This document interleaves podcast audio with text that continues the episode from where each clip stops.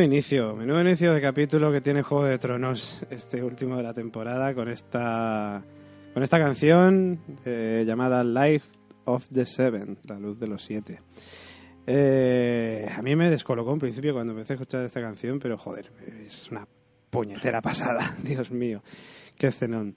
Eh, esta semana, por cierto, no empezamos con las noticias que nos llega desde la Alejandrina porque imaginamos que el cura Legañas andará ahí liado, no sé si estará preparándose ya con la nueva temporada de Walking Dead o, no sabemos, andará liadillo y no, no, tenemos noticias desde Poniente.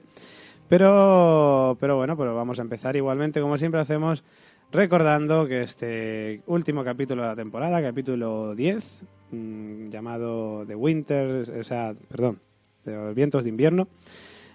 Iba a decir de Winter is Coming. pues los vientos de invierno, eh, capítulo 10 de la sexta temporada, final de temporada, como decía, emitido este domingo pasado, día 26 de junio de 2016 en HBO Estados Unidos. Con una audiencia de 8.889.000 espectadores, eh, supera, bueno, pues será como un millón de espectadores más casi dos, eh, siendo lo más visto de, las, eh, de los canales de, de pago. Eh, luego también, pues en España, ya sabéis, emitido al día siguiente en Canal Plus Series, eh, pues con una audiencia de 71.000 espectadores, ya sabéis, aquí somos muy piratas, porque no es normal si no. Y Porque bueno, todo pues, el mundo lo ha visto al siguiente día, no sé cómo, pero con 77.000 espectadores. ¿eh? Sí, sí, sí, y la ha visto todo el mundo, o sea que somos muy piratas. Pues fue lo séptimo más visto de las temáticas de pago. Lo primero, por cierto, hay que decir que fue Big Bang. Y por cierto, hay que decir que iZombie está funcionando muy bien los lunes en XN, en temáticas de pago. Me han dicho que está, ha mejorado mucho, ¿eh? Pues igual hay que darle una oportunidad y todo. Pues bueno, quiere. habrá que verlo, habrá que verlo. Eh, nada, pues eso, como decíamos, un capítulo final de temporada para, que en fin, para mí apoteósico y que como siempre hacemos, pues eh, empezamos con los comentarios de, en líneas generales de este capítulo. Señorita Cersei y Carolina Fraile Lannister. Una pasada, ¿eh? Sí, sí. Madre mía, qué pasada de, de capítulo. O sea, sí, vale sí. que es verdad que tiene sus fallos en plan... Bueno, fallos pues porque hay que aligerar la trama y oye, que hay que acabar la serie de alguna manera y hay que aligerar las cosas o no nos dormimos sobre los laureles. Pero capitulazo, o sea, el capítulo interesante desde el principio hasta el final. Todas las escenas tenían chisa, todas las escenas, ninguna había de relleno. me ha parecido una pasada total. Me, preguntaba un, un amigo que no ha visto el capítulo, oye, ¿y, y muere mucha gente importante? y yo me quedé así diciendo, ay, ay, ¿quién no muere? Ya ves. Una pasada. Una pasada, pero que, no sé, es que además moría gente como, como si no hubiera mañana y, y yo me quedaba flipando, porque era como, como, venga, otro, otro, otro, otro. No sé, no sé, yo, yo he flipado, yo he flipado. Yo desde he flipado y recuerdo estar viendo ayer el capítulo porque lo vi ayer por la noche y todo el rato, ¡ah! pero, ¡ah! pero, ¡ah! pero, ¡ah! así todo el rato, en plan flipando. Una pasada. Totalmente. Eh, señor Delino. Bueno, bien, vale. Ay Dios, no me vas a hacer de hater con este capítulo. Eh, Es imposible, la- Robert De Nino, ha sido una pasada. El comienzo de original tiene lo mismo que una moneda de 500 euros. Joder, ya estamos. la Hombre, es que sí, eh, a ver, es muy simple. Eh, ese, ese comienzo está copiado del final El Padrino 3, Bueno. donde venga. con una música Ay, de fondo Dios. Los Corleones van dando matarile a todos y cada uno de los que les está haciendo la vida imposible.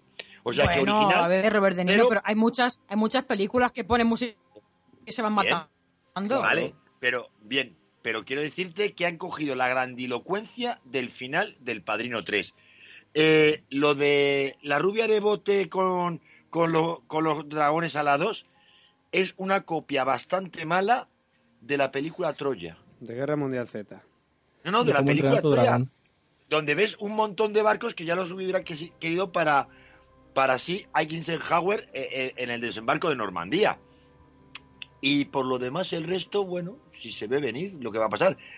Dicho lo cual, es un episodio acorde con la gran serie que es, pero vamos, ni de lejos le llega a lo que ha sido el final de- del episodio de Penny Dreadful, si comparáramos un episodio con otro.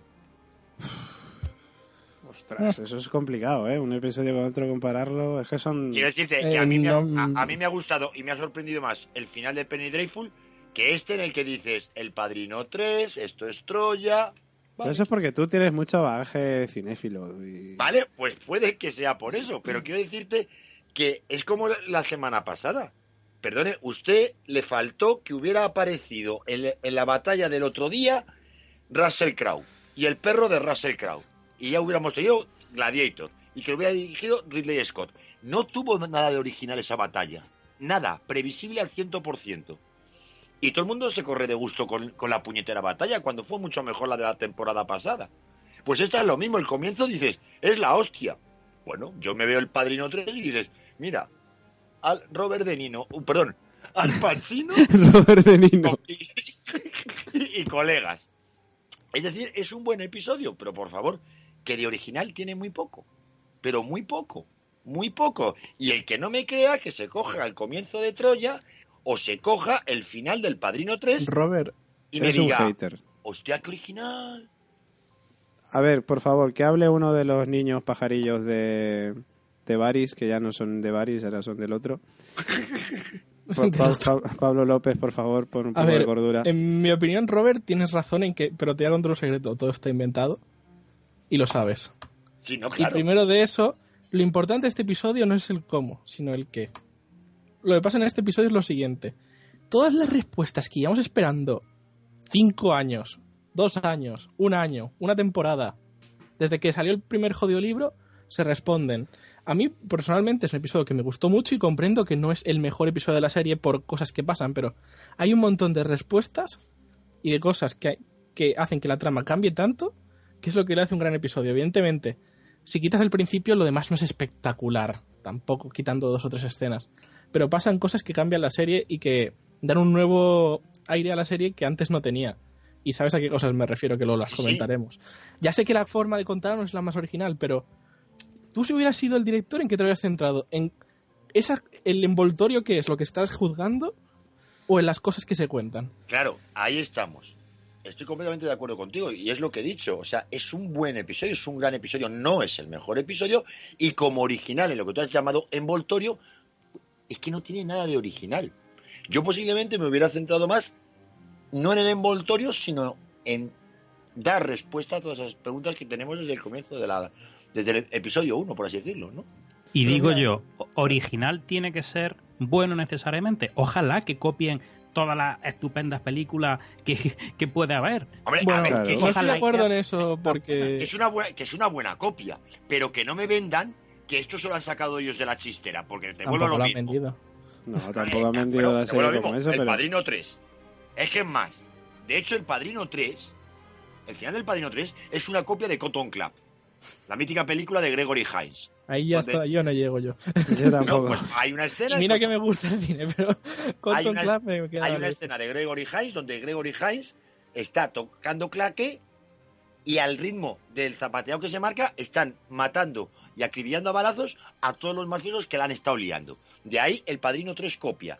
Y de ahí va y copia este último episodio. A ver, Robert, que es que si, no, si te En entiendo, el pero... Padrino 3, en el Padrino 3 de donde sacan el fuego Valirio. A ver, Eh, pero no, a entiendo, eh, es, es la escena... Es que es de libros, ¿no? Que no parecemos. En el, padrino, en el Padrino 3, el hijo de Michael Corleone está cantando mientras los secuaces de Michael Corleone están dando matarile a todo el tío que ha intentado cargarse a la familia Corleone. Lo demás es circunstancial. Robert, pero que es de libros. Y esta escena es la se pueden escena de... similitudes. Es lo que se llama la escena del policía y la bomba que va a estallar. Mm. Todo el mundo está acojonado y la bomba no está donde estaba. Es una escena de libro y es como se llama. Y no lo inventó, y lo te digo que lo inventó, lo inventaron no sé quién, pero lo inventó alguien hace mucho tiempo. Sí, claro. Y esa escena ocurrió en mil tiempos. La diferencia es cómo la han contado y cómo y los matices. Bien, Entonces yo creo que que, no me- centrarse en que se parece, no pero sé. que no me digan Pero te que entiendo, te entiendo. Esto se lo ha sacado de la chistera a los guionistas de Juego de Tronos, porque no se lo han sacado de la Que no chistera. lo decimos. Pero es que no lo decimos, ni creo que lo hayan dicho ellos tampoco. No, por si alguien empieza a decir, ¡oh, es que este final no se ha visto nunca! Perdone, sí. Bueno, y pues además eso. hay dos tomas que se han visto, una en Troya y otra en El Padrino 3. Dicho lo cual, he dicho, las tramas son muy buenas y nos resuelven un montón de problemas y el episodio es bueno. Pero por favor, no nos hagamos pajas diciendo estamos ante el episodio de episodios, como la semana pasada se hacía la gente pajas en las redes sociales diciendo estábamos ante el mejor capítulo y batalla de la historia de las series mundiales. Y dices, venga, coño. Vale, Pablo, ¿has terminado? termino sobre una cosa más Venga. y que aparte es un episodio muy especial porque muchas tramas, pero muchas que nunca se han resuelto en los libros. Que Mm. eso es hardcore ya para los oyentes que nos oyen porque son gente que le gusta mucho esto. Hmm. Son tramas que no, nunca se había, o sea, que nos han dado en la cara con ellas. Hmm. Porque son cosas muy importantes, teorías súper claves para la trama, que de repente las han soltado y, bueno, el jaleo que se ha montado, todos lo sabéis, de, ay, ¿cómo puede pasar esto? Y si los libros no pasa, ¿qué voy a hacer? Y si me tiro por la ventana como tomen. pues, pues eso, Vale. ahí lo dejo. Pues antes de pasar con el oráculo, que lo, siempre lo dejamos para lo último, comento yo. A mí me ha parecido el mejor capítulo de la serie. Me quedo ¡Hala! esto. ¡Hala! Eso es porque, porque tú has dormido 12 horas. ya estamos. A mí me ha parecido el capítulo, el mejor capítulo de la serie y te digo por qué. Porque es que ha sido todo el capítulo la hostia. Porque es que, vale, sí, la boda roja fue un capitulazo. Pero ¿cuánto tardó en pasar algo en la boda roja? Pasó en los 10 últimos minutos, 15 últimos minutos. Que, vale, que sí, que los que episodios de batalla son la hostia. Sí, la batalla de los bastardos fue la leche. Eh, la batalla en Casa Austera contra los caminantes blancos fue la hostia. Eh, yo qué sé, eh, la batalla en el muro también fue la hostia. Sí, sí, no te digo que no. Pero es que este capítulo me ha gustado tanto desde un principio hasta un final. Apoteósico además el final. Que, que es que no, no encuentro un momento en el que no me haya gustado por trama, por resolver cosas, por cómo se han hecho las cosas. Puede ser más o menos original. Pero a mí me ha parecido, y te lo digo en serio, no, bueno, a ver, igual es que estoy también un poco con el hype, pero a mí me ha parecido, sinceramente, el mejor capítulo de la serie. Y me quedo tan a gusto. Pues creo que tienes razón. Creo que Yo tienes razón. que- yo creo que si reculas en el tiempo y ves episodios clave, a lo mejor te arrepientes.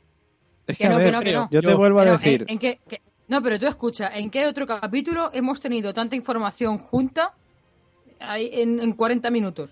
La muerte de Tyrion con, con el asesinato del rey mm, Joffrey. No, tío, no, no.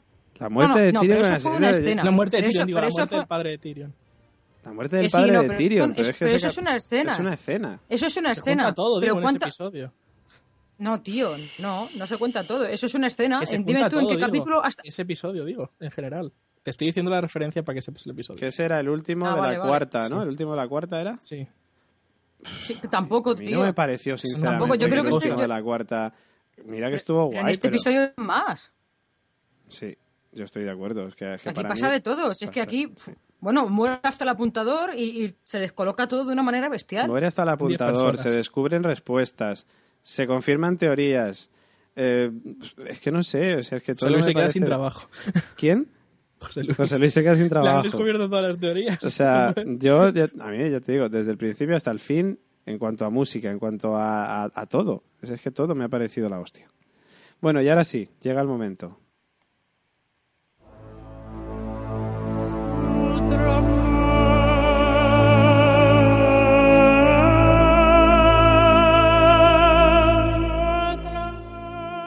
José Luis Román.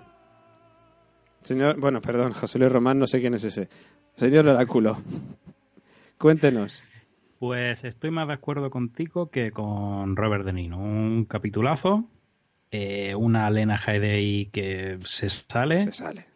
Me, me- me ha gustado mucho la interpretación que ha hecho. Y, y bueno, efectivamente, muchas de mis predicciones pues se fueron al traste. Luego vamos a hacer Y- un repaso y- sobre todas tus espera- predicciones. Sí, sí, sí, sí, sí.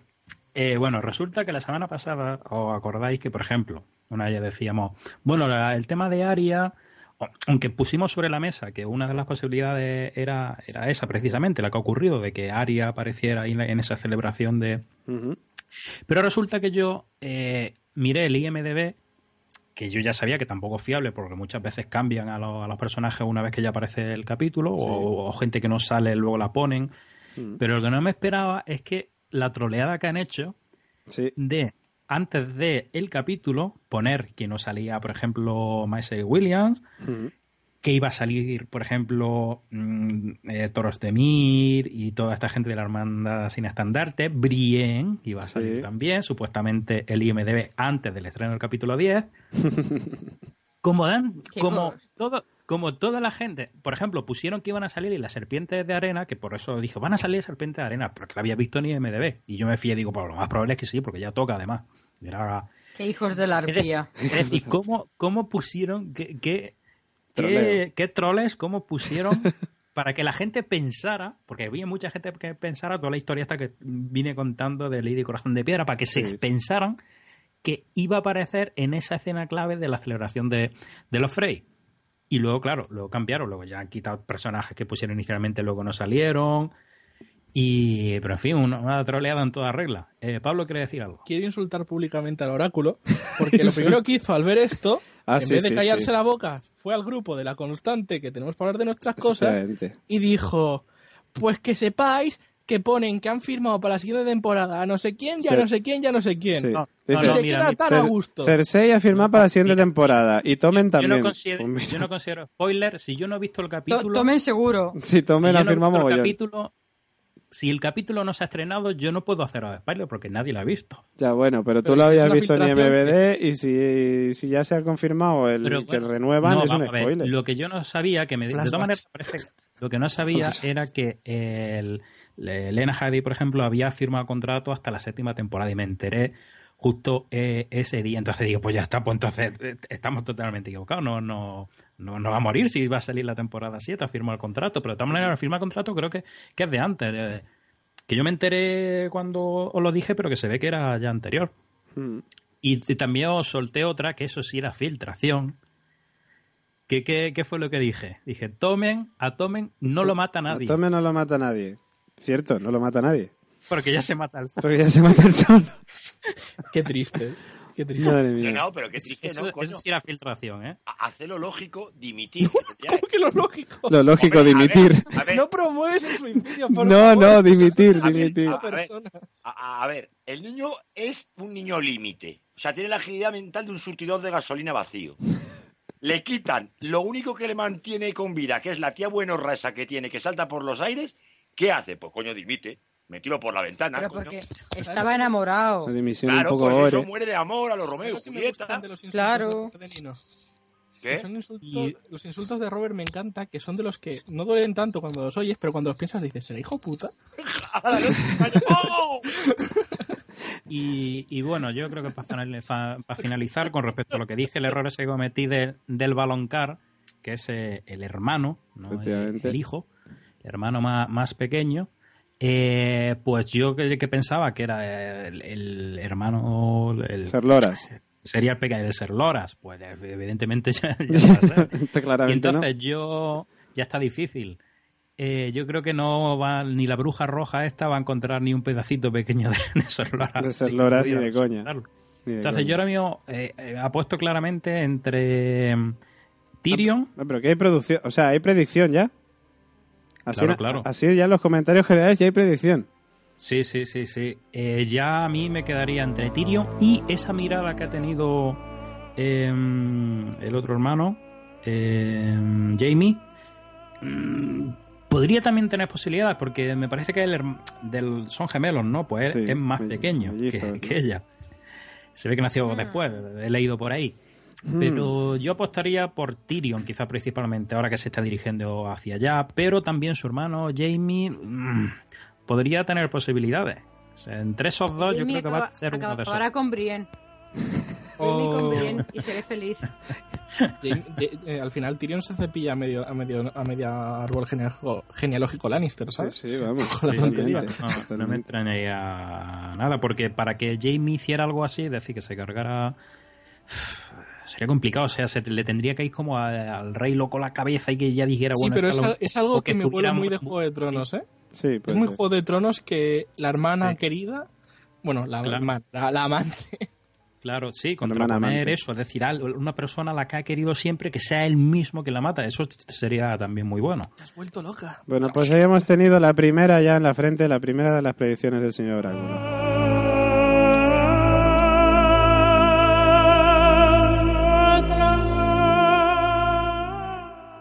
Y eh, habrá más, ¿eh? Habrá No, no, más claro. ya de la séptima temporada. Hombre, no lo dudo, no lo dudo, por ningún momento lo he dudado. Por cierto, ya que estamos inaugurando ya las predicciones ya por hoy del señor Oráculo, también vamos a empezar con las eh, cagadas del señor Oráculo. Para empezar, tú dijiste... hay muchas, ¿eh? Hay muchas. Para empezar, Y la- vuestras también, ¿eh? Vuestras Sí, no, también. mías también, me imagino. Ya no sé ni lo que he dicho, pero en fin, me imagino que José Luis Ah, me lo sí, recordará. Ahora, ahora se te han olvidado. ¿eh? Ahora se me han olvidado. El señor José Luis Román, el señor Oráculo, dijo, bueno, dijiste que Lady Corazón de Piedra iba a salir. Esta temporada. No tan, categóricamente no lo dije. Bueno, sí, ahora, ahora disimula. Troleando. Retráctate. Y Vale. poniendo pistas para engañar al personal y hacerle creer eso. Muy bien, Lady Corazón de Piedra ha salido. No. Vergüenza. Vergüenza. Vergüenza. Vergüenza. Pero esta, esta es la vergüenza. Vergüenza. simple, ¿eh? Una, una vergüenza con público, Vergüenza. además. Espérate, esta la pongo con público. Vergüenza. Vergüenza. Te desnudes cada vez que diga vergüenza. tío. De verdad, cada vez que lo dice se desnuda. Vergüenza. Vergüenza. Cállale de Por favor, pues ya, que me, que me sangran los ojos, coño. Me sangran Ahora, los ¿Qué, ojos. qué más hay? esto. ¿Qué más hay? Ya ¿Qué no, más sí, hay? luego irán viniendo más, no te preocupes. Viene- Esa era la primera para, para que la gente ya, el aperitivo. Así, Lady Corazón de Piedra, ahí la tenemos. Bueno, que vamos con, con el análisis del capítulo, como siempre, yendo de menos a más. Eh, empezamos por la que para mí ha sido la menor de las tramas, la, de el, la del dominio, la de Antigua con Samuel Tarly, con Sam y Ellie que llegan a Antigua. Sam que está ahí en plan, oye, que vengo del muro aquí a hacerme maestre, ¿qué pasa? Sam se dirige ahí a la ciudadela para proceder a su, a su formación como maestre y allí contempla la innumerable pila de libros y los cuervos blancos que anuncian la llegada del invierno. ¡LOL! LOL, LOL, XD, XD. Venga, Tengo, tengo predicción. vamos con... hay predicción, se confirma, señores, hay predicción.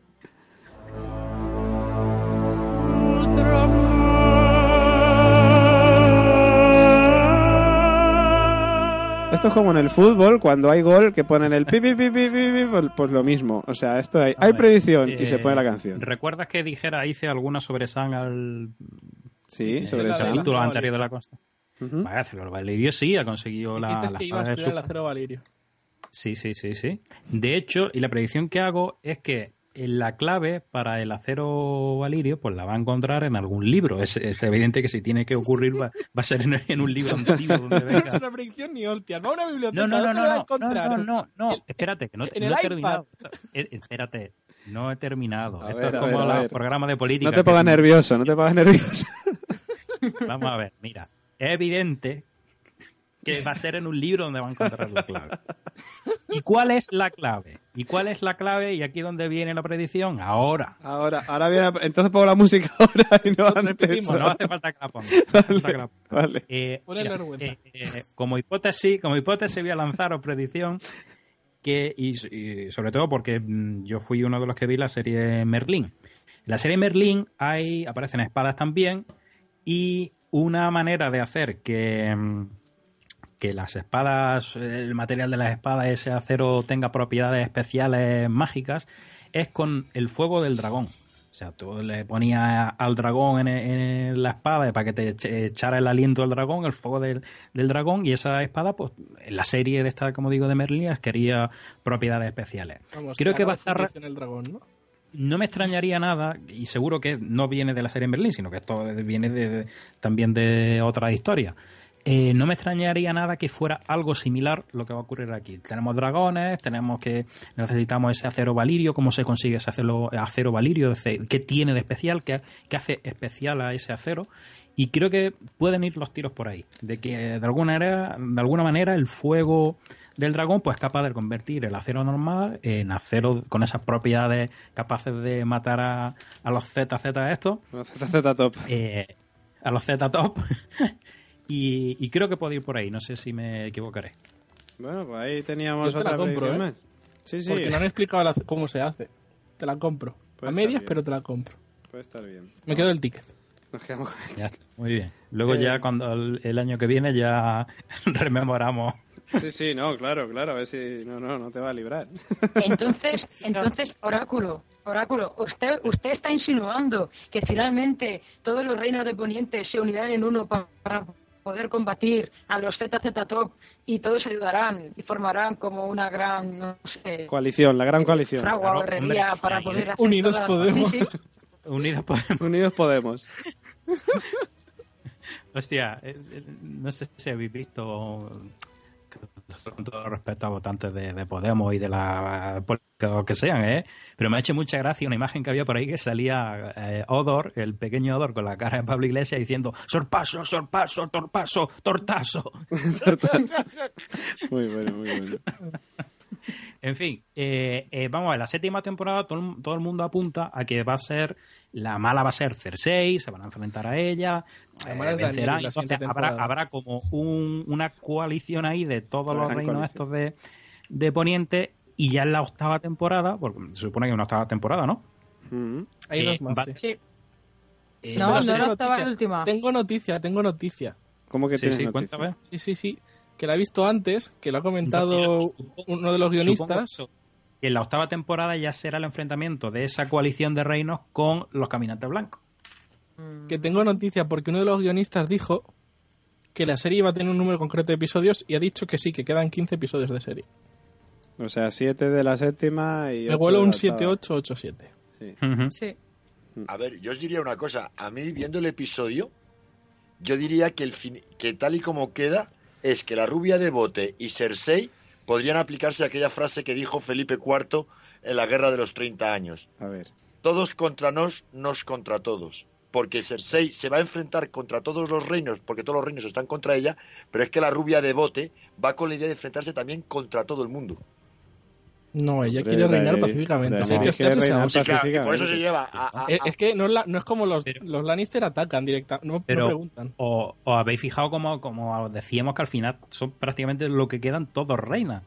Prácticamente. Sí, sí, sí, sí. Las chicas son guerreras. Las chicas La son- chica del poder. A ver, porque es, es una serie muy feminista y este y, y esta temporada ha sido muy feminista, ¿eh? Ole, ole. Lo ha hecho Lily. Lily de Penny. Dreadful. No, oye, un momento, vamos a Y la próxima, la próxima reina seré yo. Así Hombre, os lo digo. con yo trono de hierro. Y- y Meñique al lado.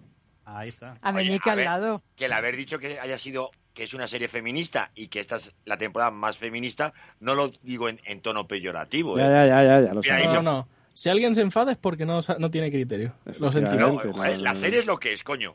Claro, La serie en la que ensalza a la mujer, joder, ¿cuál es el problema? no hay ninguno. No hay Ninguno. joder, Como ninguno. continuar con la trama, no sea ningún problema.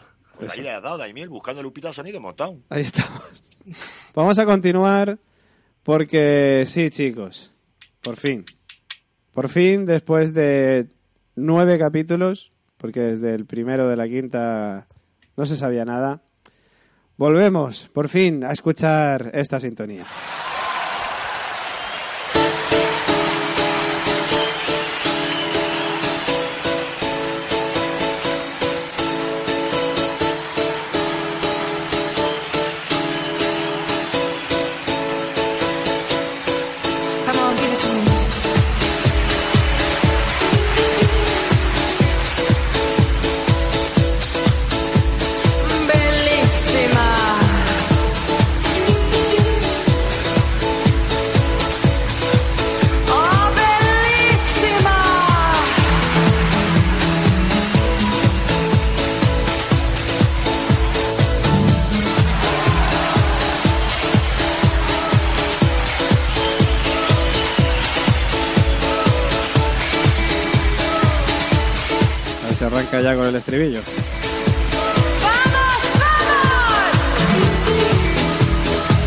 Su tiempo, son de, son de Dorne, claramente.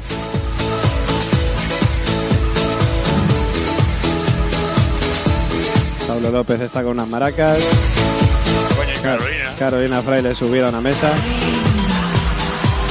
La gente se sigue tomando su tiempo para llegar al estribillo. Oh, venga, amigo. El oráculo se ha vuelto a desnudar.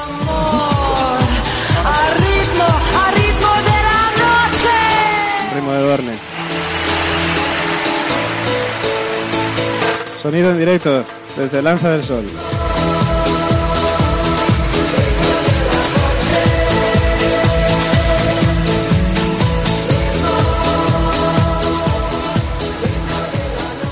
El ritmo de Dorne, el ritmo de Dorne o de Lanza del Sol, como lo conocen en los libros. Eh, sí, sí, por fin. Por fin volvemos a escuchar esta canción que voy a quitar para no volvernos locos todos, eh, porque si no nos empezamos a poner copas aquí y nos volvemos locos. No, no, por- si yo ya estoy con una. Ah, bien, bien. Tú has hecho muy bien. has hecho muy No, bien. es, para ir a dormir otras 12 horas. Que por cierto, hay que decir una cosa. A Robert, de amapola, Robert. a, a Robert De Nino no le vemos ahora mismo, pero ¿por qué? Cuéntanos, ¿por qué? ¿Qué ha pasado con tu webcam? Eh, es que, a ver, el dormir 12 horas tiene que Y ya estamos. poco- levantarse un poco espeso. Entonces estaba colocando la webcam, se ha caído. El típico amigo coñazo que tiene una videocámara de vigilancia en mi casa ha dicho, esta es la mía, me ha llamado, me he puesto a cascar con él en vez de recoger la cámara y la he atropellado con mi pie y la he Te has muerto. puesto a cascar con él. Eh, vamos a ver, enfermo mental. Digo, perdón, Chan, sexual. chan, chan. cascar a hablar. Bien. Eh, No pienses mal, tío, que te veo venir. Mal pensado. Chan, Es que es joven, está en la, Con ese puber- huevo. está en la pubertad, Robert. Está en la pubertad.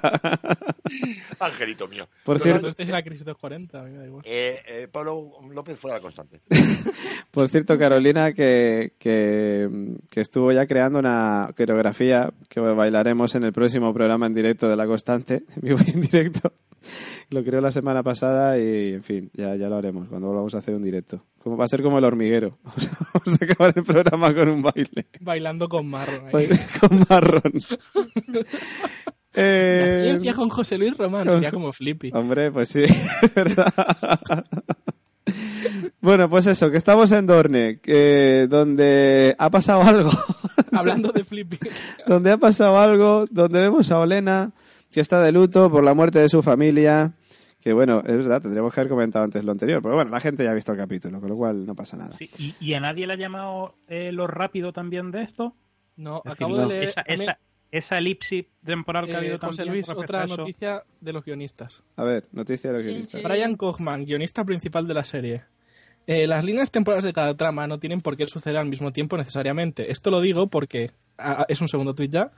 Eh, porque mucha gente me ha criticado por la aparición de Arya Stark o la aparición de las serpientes de arena. Sí, sí, sí. No, sí, me Eh, parece razonable. espera, yo no veo ningún esto, para, es para evitar cosas como, por ejemplo, tener a Arya metida en un barco durante cuatro episodios. En la primera temporada lo pasó.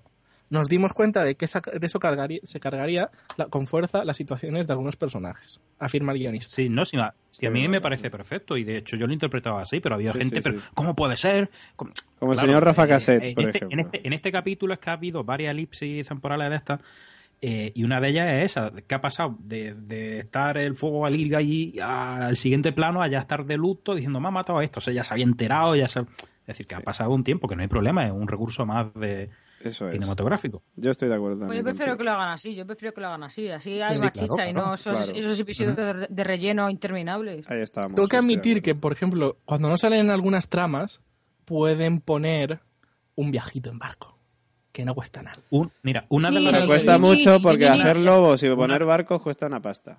mira, ya lo sé, cuesta- una pasta, eh, porque vol- ir montar el lobo, imagínate ya. Pues ya te cuento. como digo, una de las razones por la que yo pensé, digo, Ari a lo mejor ya se termina su traba en la con el Sí, que lo pensaba yo tuvo- también, que de tuvo hecho. de nadie, pero decíamos, tiene que volver, eso. Ujú. O sea, como, como todo el, el tiempo que se tiró hasta que llegó allí, pues digamos, como tenga que echar el mismo, hasta volver, llegar allí al castillo de Lefrey y, y liar la parda, pues que no da tiempo. Pero ¿cómo Pero claro, sabemos si que utiliza- todo lo de no pasó en un día? De Que sí, que sí, que han utilizado ese recurso y ya está, Claro. perfecto. De todas maneras, a, a- ver. Bueno, luego vamos a eso. No, no me voy a meter en el tema. Luego iremos al- con lo de Aria.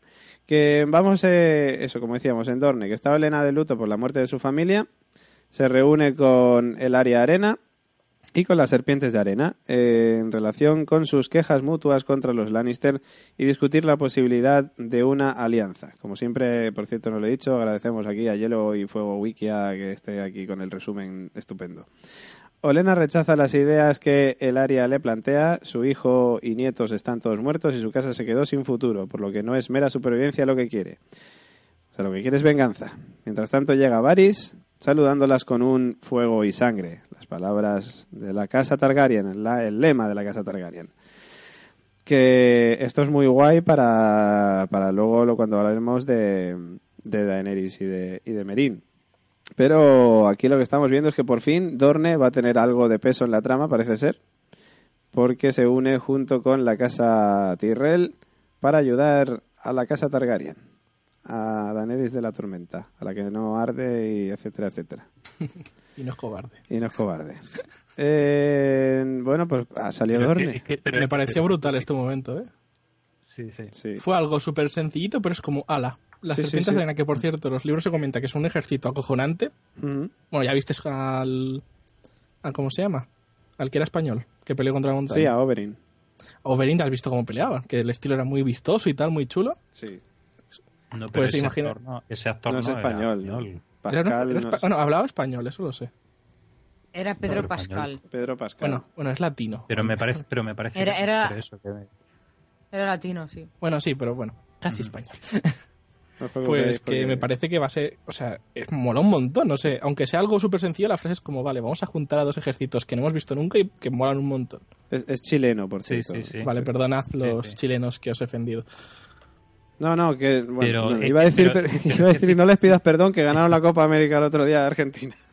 A mí me parece bien. Pero es que, pero No. es que fijaros la situación, como hemos comentado antes, en la que se va a ver la nueva reina Cersei. Es que tiene al, al Jon Snow este que tiene el norte ya unificado prácticamente Ala. para ir contra, contra ella. Luego tiene a la, a la rubia de bote, luego ya con todos los, con Dorne, con, con los Dorraki, con to- to- todos los que te hagan con los yo no sé. Yo no sé qué alianza va a tener esta mujer ya. O sea, que ¿qué ejército tiene ahora mismo eh, la señorita del fuego? Daenerys ¿Tiene a los Dorraki, los dragones? Los Inmaculados, los segundos hijos que se han quedado en Merín. A Dor- Dorne. Eh, tiene a los Tyrell, a los Martell, Tyrell tiene a los- también. Y Tyrell que tenía el mayor ejército de todos. después de los Lannister.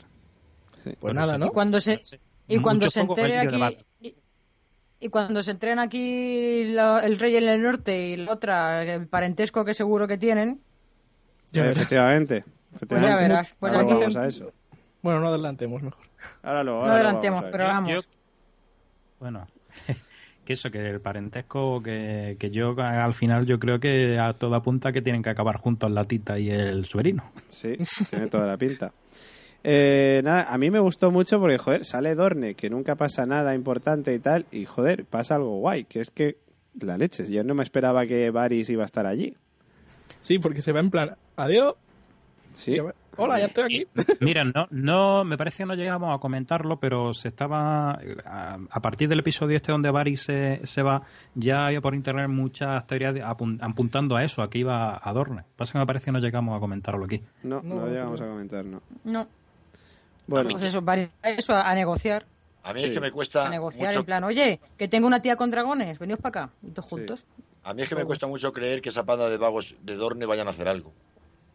Con lo bien que se vive sin hacer No nada. lo a ver, yo, subestimes. yo no lo subestimo porque los libros sé que, que son mucho más chulos Son- de lo que lo ha mostrado en la más chulos serie. de lo que sale. Pasa es que aquí pasó lo que pasó. Aquí hicieron lo que hicieron, pero bueno. Ya. y ya se De sabe. verdad, viéndoles como les ves, ¿alguien se va a poner a, a- a- a guerrear cuando puedes vivir tan ricamente del erario público? Pero es genial, porque además cuando ellos est- estén peleando pondrán los altavoces el ritmo de la noche. Claro. Entonces va a ser en, como... versión, en versión acústica. Que luego los pilla la feria de abril, los patios, las cruces. Sí, Mira, sí. coño, y el veranito, ya por ir a currar y luego viene ya las navidades y la Semana Santa, no me jodas. Va a ser como, hay que pelear. Uf, sal tú que yo ahora estoy de resaca, tío. Qué lejos me queda. Uf, Eh, yo me quedo con el botijo y tú tiras para Mucho lío, mucho lío. La de esta de, bueno, yo voy, pero pásame una cruz campo, tío. Sí.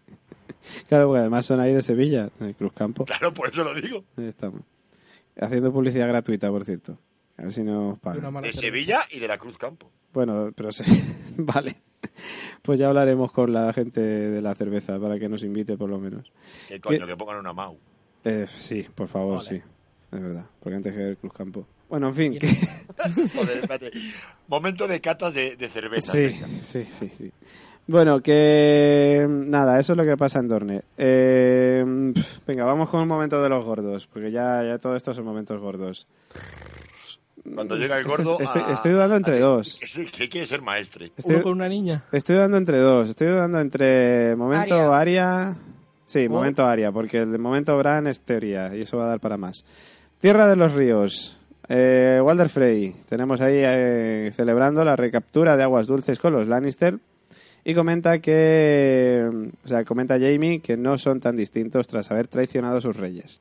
Jamie recuerda con amargura a Walder Frey en que los, o sea, que los Frey son solo los gobernantes de las tierras de los ríos gracias a los Lannister y tras esto se marcha. Vale, antes de eso, por cierto, vemos a una camarera que le hace ojitos a Jamie. A, a partir de ahí a mí ya me quedó claro que era Aria. ¿Sí? Vi, eh, Joder. parte. que, que, a mí sí. Hostia, yo no me lo esperaba, sí, tío. sí, Yo sí. tampoco. Pues yo sí, yo en el momento digo, ya está, Aria. Hostia, pues yo no me lo esperaba. Coño, que es el oráculo, tío, ¿qué esperabais? Sí, sí, no, claro. Vamos claro. a ver, porque de las pos- dos posibilidades que había, ya vi claro que habían optado por esa y que habían troleado en el libro. Bueno, es que es un pedófilo Walder Frey, entonces tampoco estamos tan No, no, pero se, se ve descarado que en la escena ella lo mira con intenciones. Pues yo no, no caí en que era Aria. De todas maneras, ya te digo, aquí el tema de la elipsis esta temporal que estáis comentando y tal, aquí me rechinea un poquito, porque es que, a ver, se supone que acaban de conquistar otra vez aguas dulces y están celebrándolo, con lo cual no puede haber Sí. pasado tanto tiempo. Pero es que lo Vale, que he leído bueno, también, lo que con dice- David, es que, por ejemplo, la trama de Aria ocurre en dos semanas. Claro, ocurre antes de Y, eso, y lo vale. de, claro. y lo de Walder Frey ocurre en un Vale, mes. Vale, vale, sí, sí. Aria ha sí, tenido dos razón. semanas para ir a ver a Tienes razón, sí, tienes sí, razón. Bueno, pues eso. eh, aquí dice, según Hielo y Fuego Wikia, que algunos días más tarde, Walder está almorzando solo, preguntándose dónde estarán sus hijos Lothar y Walder el Negro. La criada... Ese nombre. Walder el Negro. Su criada... Te ponen unos motes, bueno, macho. dilo, dilo. Su criada le revela que ambos hombres fueron cocidos en el pastel de carne que se estaba comiendo. Bueno, esto, esto ahora es cuando el señor de Nino tiene que decir, esto no es original. Porque efectivamente no es original. Efectivamente no es original. Efectivamente, no es original, pero como me van a llover hostias y palos. Robert, que dime no una vea. referencia. Dime la referencia, a ver si es la misma. Pero no es pienso yo. original, pero es que es buenísimo. te la digo yo, te la digo yo. Sweeney Todd, venga, otra. South Un, dos, Park. tres, respondo otra vez. Scott, está rico el chili, Scott. Pues es lo mismo. La matanza de Texas. Un, dos, tres, respondo otra vez. Venga, un, dos, tres. Bueno, pues venga, eso. Eh, luego se quita la cara. Momentazo, que es que yo no me lo esperaba, Pero tío. en yo serio. Tampoco. pero, pero no la cara. Es que esto es lo que a mí todavía me confunde de esta gente. Que eso está ¿Os recordáis? ¿Os recordáis? Uh, Dilo, dilo ya. No, iba a decir que eso estaba copiado de Misión De Imposible. Misión Imposible. O, o de Desafío Total este Arnold Schwarzenegger. Vale. Sí, sí, mira. No, perdón, lo siento, Que pero sí, que sí. Mira, mira, eh, ¿acordáis que la semana, eh, cuando hubo el capítulo de No One, decían, bueno, pero entonces al final Aria, ¿qué? ¿Se va como con, con la espada y un poco entrena y ya está? Entonces aquí ya no viene a confirmar que efectivamente ella Se tiene la capacidad caras. de cambiar las caras, pero es lo que a mí me estoy confundiendo de esto. Es que es, porque en el capítulo anterior daba la sensación como que tenía que ir allí, a donde estaban las caras, coger la cara, mm, ponérsela y... Es decir, como que tenía que tener un catálogo de caras en una mochila o algo para decir, bueno, mira, Claro. Como, lo, Bueno, como pero los ricos antiguamente. Pero no solo eso, las- no solo eso. Las Pero es caras, que las pero las caras- las cogen de cadáveres. Sí, Sí, eso es lo que era- pasa. Pues cualquier cadáver, cualquier cadáver te vale. No tiene por qué ser uno de los que Ah, tengas ahí hechos. Si tú sabes, si tú sabes quitar caras y limpiarlas, Vamos a ver, entonces ha, ha cogido un cadáver por ahí, le ha quitado la cara y se la ha puesto, pero no son la cara, es que no lleva not? cara. Pero es que no lleva cara, es que no habéis fijado que se quita todo lo que es la cabeza. Con el pelo y Con todo, el pelo y que es todo. que es diferente a las anteriores, que era así como algo muy No, la, sutil. señor- la señora salía- mayor también se quita el pelo. Sí. Mm, Cuando sí, pero niña, os acordáis ¿no? también que a- en la escena, por ejemplo, cuando va a devolver la cara, se es como algo así más sutil, de solo lo, lo que es la parte de la piel. Y de hecho, ellos cuando quitan, si os fijáis, quitan lo que es la parte de. Es decir, Pero- que sin el pelo. Pero, pero aquí que es como una máscara de toda la cabeza. Pero que eso es más cosas, te digo, que eso es más cosa chula de que no veas a una tía quitándose algo como pegajoso que Sí, otra sí. cosa. Lo que, lo que a mí no me gusta de esa escena es que de repente, porque sí, sabe Mm. hacerlo y no nunca nos han dicho que sepa hacerlo. Sí. Porque, ¿por qué no cuando ha empezó a oír... aprendido. Para pero sorprender, yo creo que también. Claro, pero por ejemplo, ¿por qué no lo hizo cuando le empezó a perseguir la chica esto? Porque no le daba tiempo. porque ¿Sabes no era nadie. Por eso Porque digo. no, nadie. Yo, yo era Saria Stark. Era Stark. No, sí era No nadie. era sí nadie. Era nadie. Era nadie, Sí, pero. era nadie porque precisamente se lo dice cuando le da el agua, eh, que eso ocurre antes. Cuando le da el agua le dice, no tienes que tener miedo si eres nadie, verdaderamente. Si ya eres Ujú. nadie. Sí, sí, sí. No le pasa nada, entonces ya es nadie. Era Que a mí nadie. lo que me molesta es eso, no lo hace nunca y de repente lo hace. caras, Es que todavía me resulta muy confuso, no sé muy bien cómo funciona. Yo lo Digo que te más digo. tema artístico que otra Yo cosa. creo que se llevó las caretas o lo que sea de allí y ya está. Lleva un catálogo, ¿no? Lleva un catálogo ahí y ya está. Las páginas amarillas de... Las páginas amarillas, el catálogo de Ikea, lo que sea. Pues bueno, pues eso, que se quita la cara y es Arya Stark. Esto que hemos dicho de ¿Y que qué hace? cada- Degollar. cara, eso lleva una preparación, es que no sé, es que me resulta todavía muy complejo de entender el sistema. A mí ya no me Tengo parece. predicción, tengo predicción también. Ah, bueno, por Dios, por Dios, Dios mío, tenemos predicción, querido, tenemos. Ay, no, el ritmo de la noche no. tenemos Bueno, con los predicción. aciertos actuales podría ser.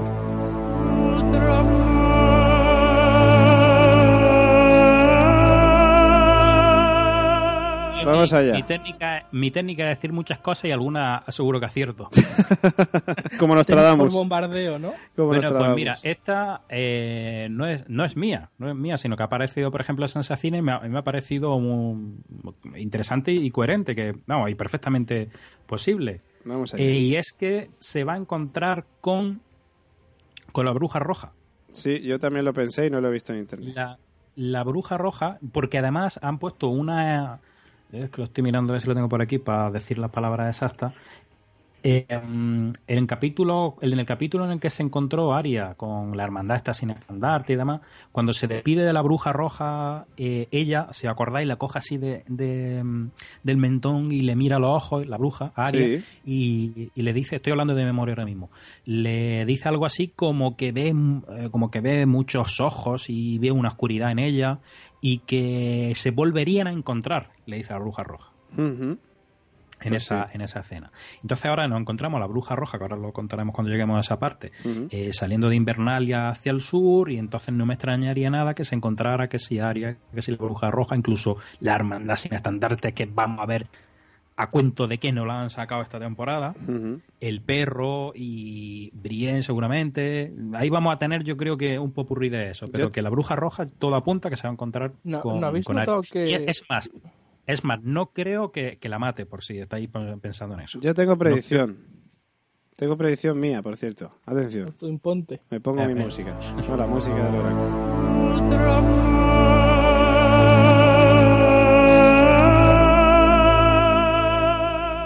Bueno, va mi predicción. Yo creo, sí, yo estoy de acuerdo. Se va a encontrar Aria con, con Melisandre. Se va a encontrar Aria con Melisandre, con Zoros, o sea, con Zoros de Mir iba a decir. Zoros de no, mí. no es Zoros de mí, es Joaquín Reyes. Pues se va a encontrar con Joaquín Reyes, se va a encontrar con Beric Dondarrión, se va a encontrar con el perro. Pero ¿en qué momento va a ser eso? Yo creo que se va a encontrar Brienne con el perro, van a estar peleando, Arya va a echar un cable a Brienne, Mm, al perro no creo que lo vaya a matar, pero yo sigo recordando que en la lista de Aria están Joaquín Reyes, Beric Dondarrión y Melisandre, con lo cual yo creo que son tres nombres que puede tachar Aria de su lista. y están cayendo. Que no es que no.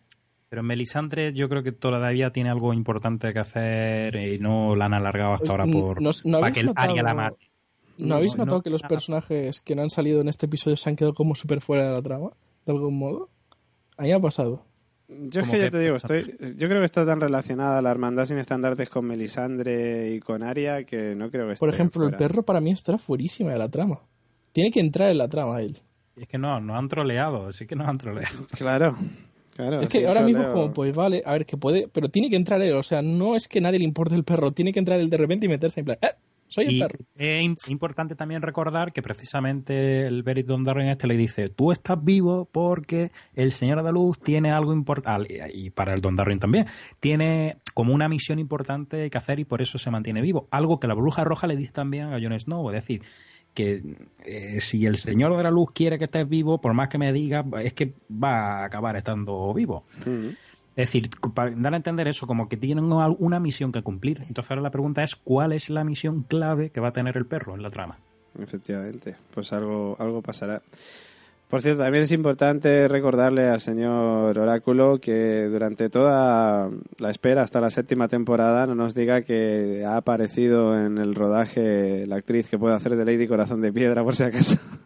Ni de que se ha filtrado un guion. Ni de que se ha filtrado un guion, ni nada de eso. No, no puedo decir nada de eso. No Bueno, puedes hacernos Porque no spoilers. solo hablamos de Juego de Tronos, nos gusta Juego Nos de gusta Tronos. Juego de Tronos. No es, no es fiar. No Bueno, pues no. eso, que al final Aria degolla a, Wal- a Walder Frey en venganza por la boda roja. Momentazo.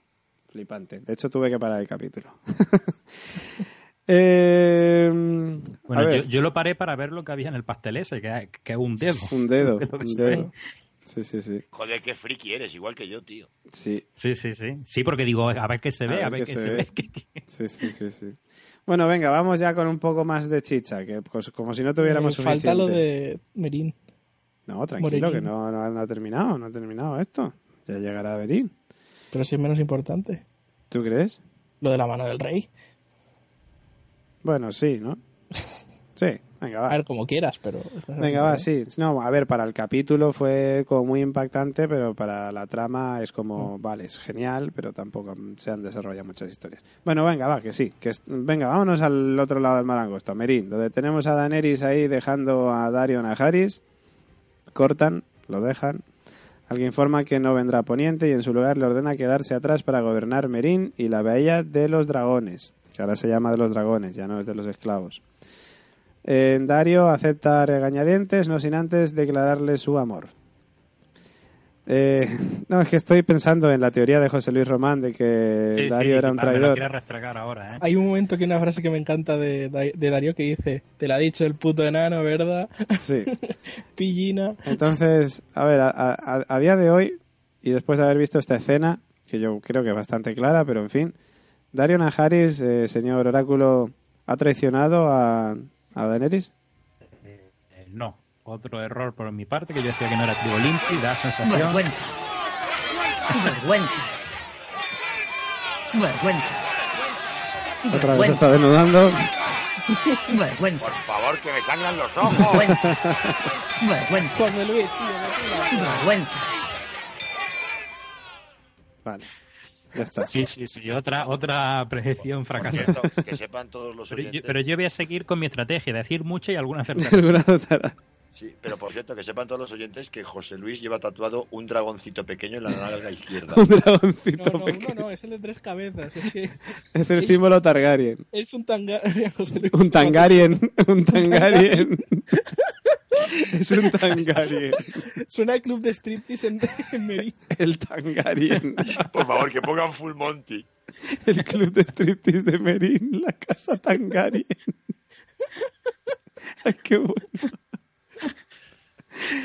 Ay, Dios. Eh, venga, que sigo. Bien, vale.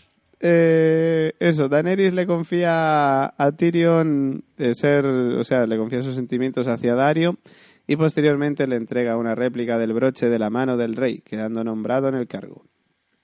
Y luego vemos, pues al final del capítulo además, con los barcos de la casa Greyjoy y los que dispone de, lo- de los que dispone además Daenerys y su corte parten hacia poniente con fuerzas combinadas en una masiva flota con Drogon, Rhaegal, Viserion volando encima de ellos y además también vemos barcos de los Martel, o sea, de Dorne, vemos barcos de los Claro, Tyrell. ahí, y ahí, ahí es donde está, que por- es lo que comentaba en el Facebook, Mm.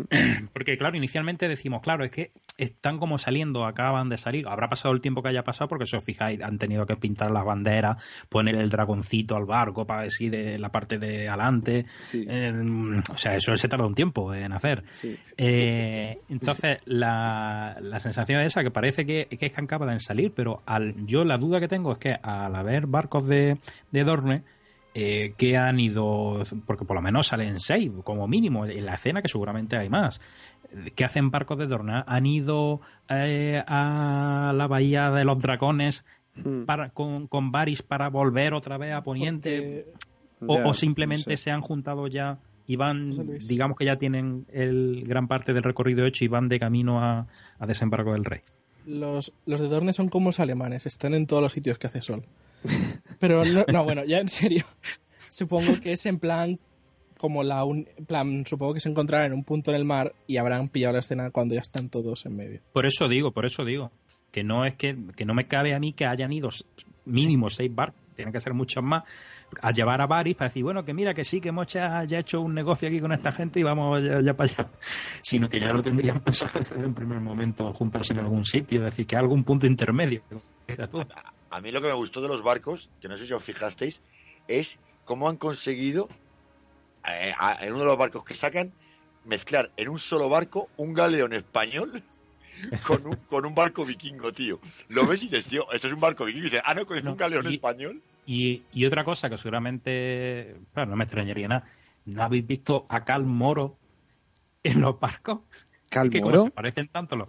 Claro, es que Ah, los bueno, caras se claro. a todos muy parecidos, Ya. tampoco sé con mucha resolución, pero que yo creo que- era el actor que hace de Cal Moro, a mí me ha parecido, pero es más, aparece en, vari- en varias veces en el mismo barco, Son en el todos- mismo barco. Son todos parecidos. Sí, sí, no, yo también me di cuenta de eso. Dije, ¿qué hace este tío aquí? Pues porque A mí, a mí ¿sabes lo que me Es que no me sorprendió esa extrañaría escena? nada. Calmoro, el, Lo- el, lo el montan Dor- todo con croma y demás, y el actor ya está- estaría apagado, pues dices, venga, tú mismo te pones y como sale de lejos y todo se parece, no se nota mucho. No se nota mucho. Calmoro, el Dorraki favorito de Pablo López, por cierto. Mm, por su longitud de coleta. A mí lo que me sorprendió esa escena es que no cerró con un dragón comiéndose la pantalla en fundido en negro. Que siempre pasa, siempre que sale un Sí, dragón. eso hubiera sido muy tal, ¿no? No, no, yo me quedé, venga, ahora es cuando el dragón. No, Es que ahora, entonces, ahora, y no, es y que se van volando Ro- y me quedé súper entonces decepcionado. Robert De Niro, entonces Robert De Niro saldría diciendo, eso no es original. No es eso no es original, lo han copiado de Juego de Tronos. Lo han hecho como cuatro veces Por en eso- la serie. por el eso lo han dragón sale copiado. volando y como no quieren que salga más volando, pues se come la pantalla. Eso es. Que ha pasado mil veces. Pues no lo hicieron y yo como, coño. Sí, sí, sí, sí. Eh, venga, seguimos con más cosas. Nada importante. Voy a dejar voy a dejar el norte y desembarco del rey para el final, o sea, Invernalia y desembarco del rey para el final. Porque antes vamos a la chicha. Vamos a la chicha chicha, que es más allá del muro, donde tenemos por fin a Bran Stark, que ya vamos sin ver desde el capítulo 5, si no recuerdo mal. Desde el capítulo de Hold the Door, desde Odor. Eh, de Door. No, desde el siguiente, desde No, el 6. desde que le vemos que le lleva Sí, desde mano el fría. 6, efectivamente, desde el 6. Pues bueno, pues a medida que Bran Stark, que mira a Reed y el tío Benjen, alias Manos Frías, se acercan al muro, este último se despide, indicando que la protección mágica del muro impide que los muertos sean capaces Eso- de pasar. Eso es ¿Qué excusa importante. más ¿eh? cutre? Es que Pero es bueno, es la excusa, importante, pero sí. importante. Es importante para entender por qué todavía no han podido pasar los caminantes. Mm, es cierto, es cierto. Han llamado a Gallardón para la tuneladora. Ahora, por cierto, vamos a ir con teorías sobre eso, porque Claro, porque ahora... Claro, David, ya entiendo las obras de la línea 1. las obras de la línea 1 para que vengan los caminantes. Pues bueno, la cosa es que Mira ayuda a Bran a agarrarse a un arciano, momento en el que vuelve en el tiempo a los eventos de la Torre de la Alegría. Por fin. Esto ya es- esto sí que lo acertaste, José Luis. Dijiste que en el último nos iban a contar lo de la Hombre, Torre de la Alegría. esa, esa teoría, sabes que es un clásico de que circula por ahí, que esa no es mía original. No, pero que me yo refiero... La apoyé, yo la apoyé, pero... Me, me refiero a que, teoría a que en el último capítulo nos iban a contar ya lo que pasaba en la Torre de la Ah, Alegría. Sí, sí, sí, sí. No te Pues la tampoco. Men- Menos, menos mal que ya tocaba. Bueno, también me equivoqué porque dije que yo me imaginé una escena ahí un poco gore en la que eh, Liana tenía el hijo y decía le decía a su hermano sácamelo, sácamelo entonces con la espada la rajaba y le- Joder. le hacía una cesárea le hacía una cesárea ahí chunga Dios mío, mi José. Luis, no te fustigues. Te puedes desnudar Pero- sin que falles. pero efecti- efectivamente efectivamente si acordáis en el, en el Facebook puse el fotograma donde se veía a, Lin- a Liana que ya se ha comprobado que es eh, Liana Mm, eh, junto con la mano de su hermano de Ned, de eso es. Edward Pues eso, pues ahí vemos a Eddard, o sea, Ned Stark, que con su hermana Liana, desangrándose tras un parto. Con su último aliento, Liana suplica a Eddard que cuide de su hijo, manteniendo su secreto seguro por miedo a que Robert pueda matarlo. El bebé Pero, se pero fíjate, revela... bueno, me- me- perdona, perdona, sigue, sí. No, iba a decir, el bebé se revela pues como John Nieve, como verdadero hijo Claro. de Liana Eh, Stark. No, no, pero, pero ¿hab- te- ¿habéis fijado cómo se quieren aún así seguir haciendo lo interesante?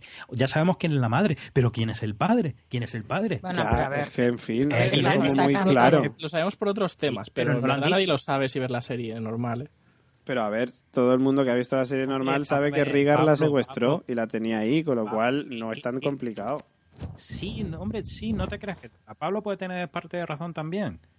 Que nosotros, porque sí, tenemos todavía, sabemos Somos más de frikis. Pues somos unos frikis que hemos investigado que un, poco más aparte de lo que se cuenta en la serie, pero es que si tienes defendiendo a, a los- al caballero este Targaryen, ¿cómo se, que no me acuerdo Aegon. el nombre?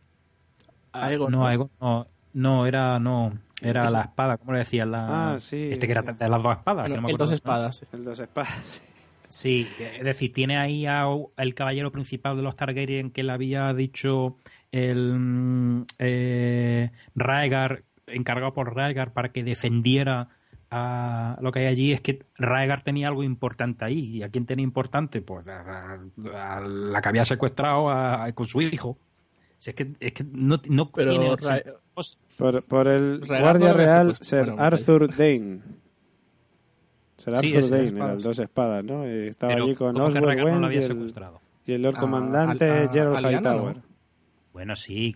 Vamos a ver, eh, supuestamente a ti en la serie, te, bueno, en la serie no sé hasta qué punto se menciona, pero que era como un secuestro, o sea, el, el Sí. Baratheon este decía que la había secuestrado a su... Sí, A sí, su- sí. Pero porque Baratheon odia a... Que, que por otra, claro, pero que por otra parte sí, se- lo más seguro es que Liana se fue porque quería Porque- irse, porque, quería porque irse quería, porque Liana ama a, Claro, claro, claro, claro. al Targaryen. a Rigar. Por cierto, ¿os, ¿pensáis que va a salir Reagan en algún... O sea, Reagan. Ronald Reagan. Va a salir, va a salir Ronald Reagan. Reagan. se va la puta. No, ¿pensáis que va a salir Rigar, exorcista, Reagan. ver, Targaryen en, flashback un flashback? Estaría chulo. Nunca, sal- en lo- eh, nunca salió en la serie y no creo que salga. Porque es ¿Quién, un quién? personaje histórico. Ya, pero ¿Quién? también ha salido en una visión el No, claro, Aerys II, el Rey Loco, Eso es cierto. Claro, en una visión ¿Pero de quién? poder. Rigar Eh, Targaryen, el que va a salir en alguna visión de Ah, Bran. Oye, y que no nos extrañara, ¿eh? No nos extrañara, entre otras cosas, para terminar de aclarar quién es el padre. Porque si os dais cuenta, en verdad, en la serie técnicamente no se ha dicho que Raegar es el padre. Claro. Y aparte lo susurra, se lo susurra Claro, Lyanna claro. a, a Eddard. O sea que Eh, no, no no, también- eh, ¿Qué? Hay claro. también un, un hermano perdido, Targaryen, también por ahí en los libros. Sí, lo comentamos, pero según. Sí, parece pero no- no está en lo- sí, en los libros. Uno de los hijos supuestamente son, eh, Dorne me parece que estaba, eh, sobrevivió, lo que me parece que fue Varys incluso quien lo Sí. quien consigue que era Aegon, era, decíamos, ¿no? Pero es que yo creo que son cosas Sí. muy piadas con pinzas. Son cosas Y entonces, muy... pero en la serie, en la serie, mm, Es que los libros son cosas de un párrafo, ¿eh? No son cosas de capítulos. Es, en este párrafo, claro, si lo cojo fuera de contexto, parece la hostia, pero tú te estás leyendo 800 páginas A esta frase y no le das tanta importancia. Claro, Entonces, hasta es que ya es muy complicado meter. Es que dónde está ese personaje, quién, quién lo está escondiendo y quién. quién- remando. Sí, remando Sí, está el, otro, el bastardo de, de Robert Baratheon.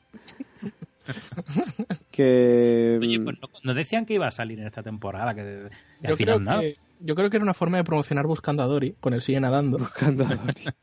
Y no sabían. Yo creo que nunca se va a saber nada. Porque, que en no. fin, es que no.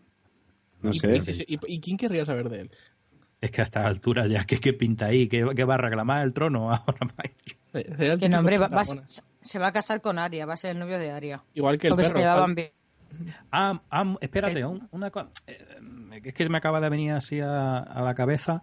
Eh, ¿Qué pasa con el tío este del trono de sal? Porque es, El yo Euron. creo que es- claro, el Euron, el, el Greyjoy, Euron, en, Euron, la en la temporada siguiente eh, o se alía con, con la rubia de bote. No puede, ya se ha liado con los. A ver, un- un- una es cosa. porque a lo mejor lo que busca es casarse con Cersei. ¿Quién? Ah, bueno, Euron. puede ser. Ah, pues puede ser, es lo sí. que quiere el trono. Entonces, Sí. para, para obtener apoyo Cersei, porque Cersei ahora mismo está ahí sola, tiene el norte, tiene a la rubia, tiene... Entonces a lo mejor pueden juntarse estos dos, porque el otro lo que quiere es el trono. Dicen, venga, sí, Pero yo es te que- apoyo con mis de mil barcos que al final... Pero es que los barcos. eh, Los barcos no sirven para Cersei. Cersei espera en la ciudad, no va a pelear navalmente, es estúpido. O sea, la mayor flota del mundo contra la nueva flota de un tío.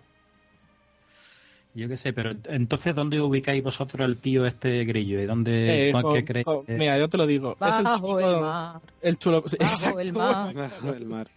pero es el Porque este, este personaje de- tiene que salir en la séptima temporada sí o sí. En la séptima temporada tiene que tener algún papel Luis, es importante. pero putas, la- Que va a quedar muy mal.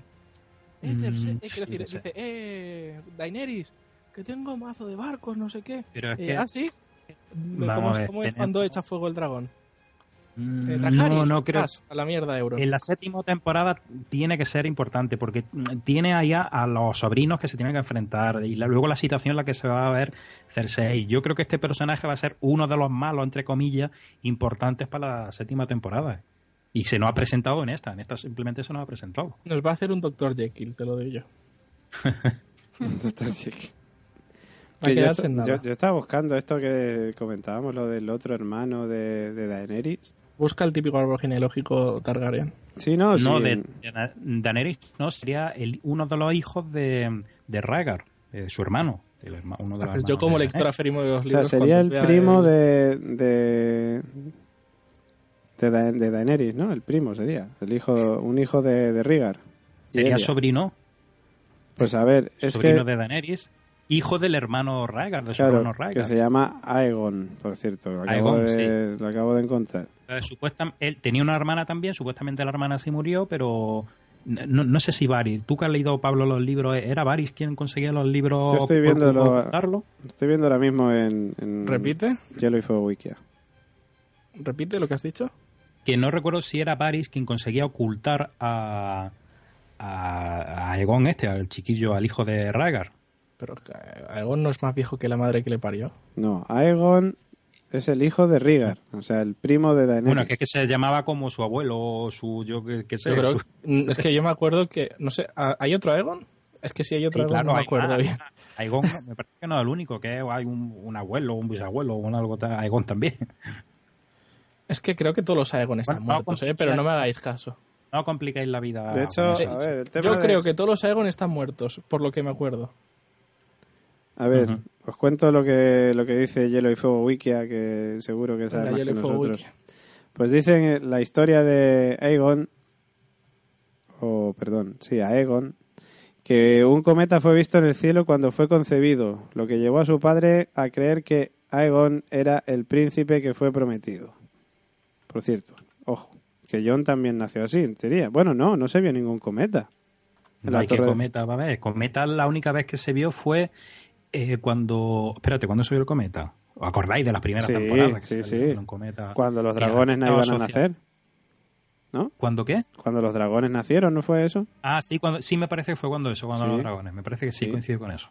De todas maneras, a ver, el tema este del príncipe que fue prometido, que todos imaginamos que es John Nieve y tal, pero no Sí. se ha visto ningún cometa. Y con el tema de las profecías que aquí en Juego de Tronos siempre se cumplen, Raro no, es. David, yo te digo Eh. que los que los Aegon están muertos. Estoy Bueno, segurísimo. Eh, Pues, sí, no, en la todos. serie no creo que... Que a lo mejor en, la- en los libros sí, pero en la serie no, no creo que lo, Pues, que a lo ver. Pero se que revela que Varys... muertos, que no, Sí, sí, no hay tu sí. tía. No, en los libros también, en los libros Sí, también. No os, pongáis, no os muertos. pongáis nerviosos, si me dejáis, os lo Vamos a ver. explico. Que dice Tengo que- aquí ahora mismo... Si es que lo estoy mismo- leyendo la Hielo y No, Fuego Wiki, Dios mío, que es que os ponéis nerviosos. Lo que yo, cuente. está muerto, que me libros. Se revela que Varys puso en lugar del príncipe Aegon al hijo de un campesino y lo escondió en la ciudad, luego de que Robert Baratheon el reino creyera que el príncipe estaba muerto. Varys lo sacó de desembarco del rey para llevarlo a las ciudades libres. Aegon pasó su vida bajo el nombre de Griff el Joven y fue criado por el mejor amigo de Rhaegar, Lord John Connington, quien también se cree muerto por una falsa historia contada de Varys. De acuerdo a Varys, Aegon aprendió que gobernar es su deber, no su derecho, con lo cual está vivo. ¿Hay un vivo? Pues bueno, eh, los dos, yo conozco a dos y dos están muertos. No sé si hay ocho. Pues este está vivo. Pero este, quién es? ¿hijo de quién? Hijo de de por ejemplo, estoy le- mira, estoy leyendo ahora mismo mira, estoy leyendo ahora mismo Coño, ha preguntado. ¿Pero de Mira, quién es hijo? mira, estoy leyendo ahora mismo directamente en Danza de Dragones, dice. Aegon, el hijo de Raegar, que, del que estamos hablando en principio. es Dice, que sale "Un en los niño de libros". pecho", y lo describe así, dice, un niño de pecho muerto durante el saqueo y desembarco del rey. No, porque cambiaron a Aegon por un campesino. Bueno, pero nos, nos estamos metiendo en temas que en verdad no... Sí, sí, esto para la serie yo creo que no... No, Sí, para la serie, para la serie no, pero que sepáis que en los libros está vivo y además parece ser que con cierto protagonismo. Yo qué sé.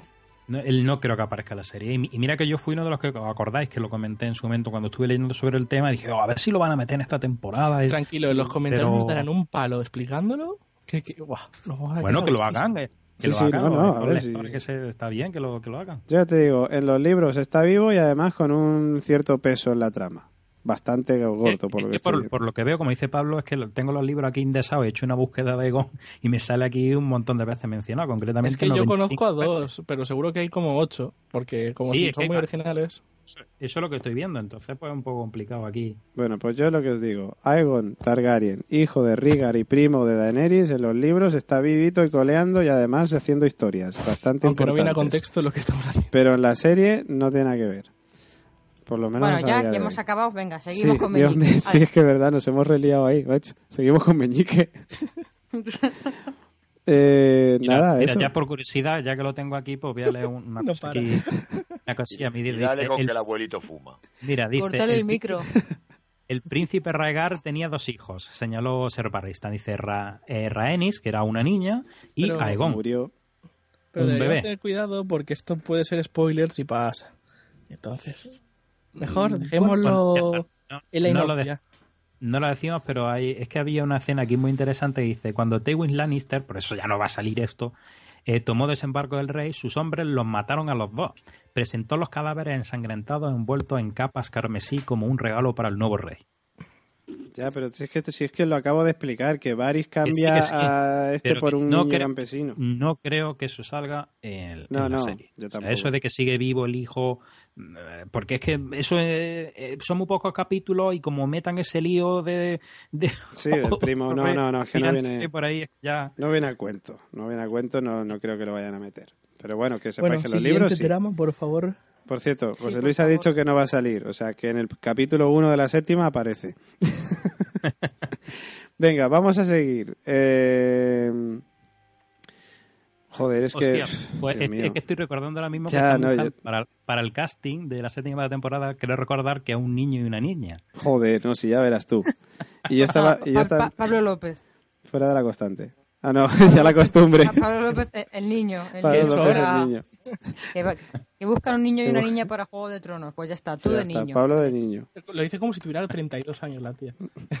Bueno, a ver. y se acabó. Y ya está. Que es que joder, yo es que acabo de pensar en otra cosa que no hemos comentado al final, el tema de Si es que al final este detalle, nos, ¿no? nos van a dar 200 horas de programa, ya verás tú. No, llevamos no, llevamos ahora, Hoy, hoy ten- hoy por, tenemos que llegar a 5 horas, ya te lo he llevamos 3 horas ahora mismo, por cierto. A mí me da igual, yo he dormido. Bueno, a ver, Ya estamos. que este Bueno, ya estamos. tienen pa- todo el verano para escucharlo. Claro, si a Caro le mí, hubiera no, me- a llegado mí no antes. me da igual. Me acaba de escribir una amiga mía y me ha dicho, os estoy escuchando por la noche, estoy en la cama, o sea, nos pone la constante antes de dormir, ¿no? Un ratillo. Y dice, voy por la primera hora, Buh, hasta que llega a las 3 anda que no me queda. Pues nada, Cristina, peligros, un saludo desde aquí. ¡Hala! desde aquí. Prepárate para 5, guapa. que, que eso, que, que el tema de los caminantes blancos, que no pueden pasar el muro, porque hay magia que les impide pasar. Host- Hostia, y otra cosa que tengo que decir. En IMDB, ¿sabes también salía? Joder, ¿Sabes quién también salía para, para el décimo capítulo? ¿Quién? Para que vean los troles que son. ¿Quién? Salía el actor que hace del Rey de la Noche. Ah, Que no sale, Y que no, no sale, sale. no sale, ¿verdad?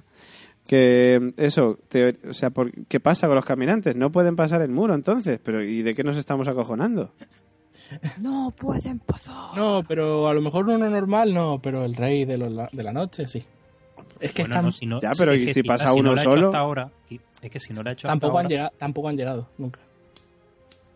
pues, Ya, pero se supone que no pueden pasar, se lo ha dicho Esto, es el tío Benji. esto es que hasta que no lleguen no se sabe. Oye, una pregunta. ver, no, creo que, no, no creo que sea porque no han llegado ni han podido llegar. Es que Yo nunca han llegado. Es que no, no es que no se sabe. Pero, es que no pero se vamos a ver si ya he comentado alguna vez que no sé, no sé si es de la primera o la segunda temporada había una escena donde se ve al- ya llegando prácticamente al muro, que he pensado, oh, ya la siguiente temporada Sí, ya sé, ver, seguro que... Pero a ver, Pero a.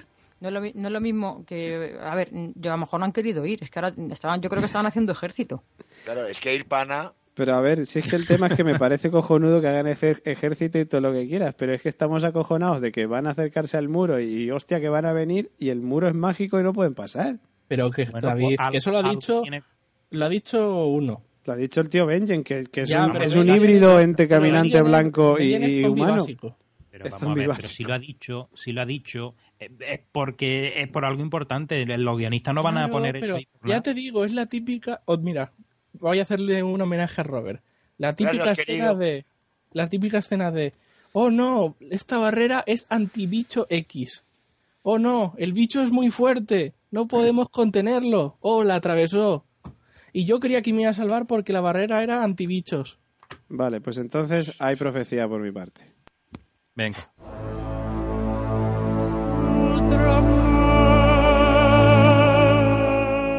Mi profecía es la siguiente. Me va a joder, además, decir esto. Porque es mi personaje favorito, ya lo he dicho muchas veces. Bran. Yo Bran. creo que por culpa de Bran, porque lo han dejado en el muro, va a pasar el muro y se va a ir a ver a John, me imagino. Eh, yo creo que por culpa de Bran, porque ya le tocó el Rey de la Noche, va a poder pasar. Van a poder Ah, pasar los caminantes blancos. Uh, ahí, ahí la- ahí has metido una buena. Yo creo que sí. Eh, eh, me gusta, tiene mi bendición. Muchas gracias, señor Oráculo. Y nombre de Pati de Espíritu Santo. Ya verá. Ah, bueno, a ver si la temporada que viene o la otra tengo que poner el vergüenza, vergüenza. Pero, en fin, yo esa es mi teoría. Yo Y creo que me ha la- molado es lo de la mano, totalmente- no lo había es- pensado. Es, totalmente lógico lo que dice, porque precisamente es, es que es que no, es que va a ocurrir eso. Es que está clarísimo que va a ocurrir eso. Es que es- ¿Por qué no podía entrar? ¿Por qué no podía entrar el Rey de la Noche allí donde estaba el Cuervo de Tres Ojos? Porque eh, Sí podía algún- entrar, no los había encontrado. Que sí, que le, Sí lo podía entrar y entró. Aún así, aún así, pero mm, por ejemplo, los esqueletos estos no podían caminantes no entrar, se, se deshacían. Espérate, vamos a decirlo bien, que luego nos Pero echan que la bronca. Espectros, sentido, ¿eh? ¿no? Era... Que donde se encontraba el cuervo ¿Cómo de tres eran, ojos, cómo eran, David, los? Espectros o caminantes blancos. A ver, los caminantes blancos, los ZZ Top y el Rey de la Noche. Ya está. Para nosotros son esos. pero que tendría mucho sentido lo que está diciendo David, ¿eh? Yo ya te Por digo, esto mismo o sea, que, que estoy Claro. diciendo, de cómo ese recinto parecía que como que estaba todo de alguna manera y que cuando lo toca entonces ya sí tiene acceso. Entonces es como si ya tuviera acceso allá a lo que donde puede cruzar Bran, como si supiera dónde está en cada momento. efectivamente. Ya te digo, yo Pero creo que, que, va a vamos, no sé si será por esto o por algo parecido, pero que yo estoy también que ahí la va a liar Bran. Sí. Yo me gusta me acuerdo eso. la escena de el muro, el muro como medio derribándose y de repente lo derriban porque creían que iba a aguantar y no aguanta. Me acuerdo que no me pasó eso. A ver, y la valía Bran, obviamente, porque no está preparado. Claro, que está, el pobre está en prácticas todavía. Tiene la Claro. L. Tiene la L. Tiene la L en la cuerpo en práctica. Un cuervo en prácticas, claro. Bueno, ¿qué más? Eh, bueno, ya nos quedan las dos gordas. El norte, que ya mm, después de ese Hostia. plano del bebé ya vemos a John Nieve. Tenía- tenemos que haber puesto ese vídeo de YouTube de ese que sale de, de, de la leoparda. La lía parda. Pues sí, pues bueno, ya lo pondremos si se da el caso. Bueno, pues mientras que John Nieve y Melisandre se encuentran hablando, Ser Davos eh, aparece eh, y le tira la figura del venado a, a Melisandre. Melisandre al final No. acaba admitiendo que No. quema a Sirin, Baratheon, pero señala que lo hizo por el Señor de Luz y que Stannis Baratheon no se opuso al sacrificio. Davos a continuación solicita el permiso de John para castigar a Melisandre por sus crímenes. John en su lugar exilia a Melisandre del norte amenazando con ahorcarla en caso de volver. Sansa Stark discute con John sobre quién de los dos, bueno, discute, tampoco que discutiera mucho, lo, lo tenía bastante claro, sobre quién de ellos liderará las fuerzas Stark. John le dice a Sansa que, los, eh, que si los Stark han de prevalecer, ambos deben confiar en ellos. Eh, un tiempo después, momento Carolina Fraile, Peter Baylis, alias Meñique, se reúne en privado con Sansa en el bosque de los dioses. Ay, Dios. Ay, ay, ay. Le quería hacer un arciano. Ah, aquí Y le hace la cobra. Y, y al, fin- y al final ella le hace la cobra. Efectivamente, ya le hace la cobra. Él revela que su objetivo final, que, ojo, ya, esto sí que es- ya lo habíamos dicho, es sentarse en el trono de hierro con Sansa a su lado. A continuación trata de besar a Sansa, pero finalmente ella le hace la cobra. Eso no, pone así en la wiki. no- no lo pone el abuelo en la Hielo y Fuego Wiki, no lo pone así, pero ya lo digo yo. Más tarde, John reúne eh, a diversos señores del norte, los caballeros del Valle de Arryn y los salvajes para planificar la próxima batalla contra los caminantes blancos. Sin embargo, hay discordia entre los grupos, alegando algunos de ellos que preferirían regresar a sus castillos para esperar la llegada del invierno. Para esperar, que por cierto, que por cierto ya ha llegado. Y, y nuevamente se ve quién es la que da huevos. Liana Mormont, efectivamente. Me encanta esa la, niña. La ya. osito. Sí, es buenísima. La, la Lady Mormon es total, o sea, me encanta. Yo quiero una hija así. Es muy hija, tienes que para comer lentejas. Madre, no voy a comer lentejas porque la familia. No, es que me lo imagino. Es Somos maravilla. osos, madre. Somos osos. Me encanta. Es Me encanta, me encanta esa niña, es la mejor. Sí, sí, sí, es muy buena, es muy buena. Que bueno, por cierto, el invierno ya ha llegado. Que hacen ahí el chistaco de, eh, de- Winter eh, here, Has o sea, has, has here, ya, o sea, que está aquí, vamos, básicamente. Que eso, que, mm, que Liana consigue avergonzar a algunos de los señores del norte por estar sin hacer nada cuando John pidió su ayuda. Y al darse cuenta de que John ha demostrado su valía volviendo a tomar Invernalia, John es aclamado como rey en el norte, mis bellos se pusieron como escarpias, y esto lo digo yo, no está en la hielo y fuego, eh, mientras que Sansa se sienta junto a él sonriendo a Meñique, pero a la vez preocupada. Hombre. Dios, cuando empiezan Porque a- Meñique le ha dicho que quiere que sea su reina. Cuando empiezan a golpear con la espada en el suelo. Qué pasada. Sí, sí, sí. sí. Cada uno de los que estaban como... Que traicionaron a John. Ahora no te traicionaré. Pa, espada al suelo y todo. Y tú como... ah, El rey en el norte. bien. El rey en el norte. ¿Qué pensáis que va a hacer Meñique, por cierto? Bueno, ¿qué piensas, Carol, que va a hacer Meñique, por cierto? A ¿Qué ver, le harías a Meñique? Meñique ¿Qué le, qué le harías a Meñique? ¿Dónde te tocó Meñique? este muñeco. directamente se va a venir a Móstoles y va a decir, mira, vas a ser tú la reina. Y decir, pues ya está, no pasa nada. Y voy a ir yo para allá. Y ya está. Y ya fuera de coña, pues no sé qué va a hacer, porque está muy convencido en, en que quiere el trono, ya se lo ha dicho a Sansa claramente. Y le ha dicho, y quiero que estés tú a mi lado. Eh, no sé si el quiero que estés tú a mi lado cuando tenga el trono va a seguir, va, va a seguir, eh, ¿qué? Si la oferta va a seguir en pie. Si va a seguir en pie o va a ser al final quiero el trono contigo o sin ti. o sea, que no Yo sé creo yo que va a querer el trono con, con ella o sin ella. Vamos a ver, mm, Meñique, eh, lo más probable, y viendo que no tiene don, que- bueno, no, que teoría, llámalo como quieras, que no tiene dónde, dónde escarbar ahí con Sansa, pues, y él, pues, ya es posible que los traicione. O sea, ¿no queréis que, lo- que ahora con Cersei en el poder de alguna manera le diga a cambio de esto, de los traiciona a ellos a cambio de, yo qué sé, de que se case con él o cualquier historia de esta? No, no creo, no. Eh, Hombre, a el tío va buscando el poder. El tío va Pero buscando el Meñique, poder. es, pero Meñique es un gran jugador, no se va a unir al partido al partido perdedor. Se está, se está uniendo a los ganadores, obviamente. Hombre, cuando vea Y que los ganadores ahora mismo son los Stark. mm, va, Eso yo no lo tengo tan claro, ¿eh? Es que lo has vuelto Hombre, a claro, unas tú- mierdas, ¿eh? Tú no lo tienes tan claro porque tú has visto que viene Daenerys y tú has visto todo, pero que él no, No, no, lo no, ha visto. no, no, Carolina, no es por eso. Es que, a ver, eh, muy bien, eh, John ha conseguido la lealtad del resto de reyes, perfecto. Hmm. Cersei ha conseguido literalmente tener todo. Tiene un ejército muchísimo más poderoso que este. Y el, y el meñique este es un jeta. Este se va a quedar jugando entre Pinto y Valdemoro y cuando vea que la cosa tirará por, coño, pues por los Lannister. Volverá diciendo, No sé. hombre, que yo nunca me fui, que yo es que estaba aquí de espía dominguín. eso- por eso yo también veo algo así, que po- podría ocurrir algo de eso. De todas maneras, O sea, yo porque creo ya que... que... él se quede ahí eh, apoyando a, a Jon Snow, que no que, que ya hemos visto que no lo traga, Mm. eh, solo ponerse cuando vea que no tiene ninguna posibilidad con Sansa, él va al, al, al árbol que más sombra le dé. De todas maneras, a ver, aquí hay una cosa importante y es que los Stark, o sea, Jon, Sansa, no tienen ninguna pretensión con el trono. O sea, su guerra va por otro lado. Ellos van con los, con- contra los caminantes.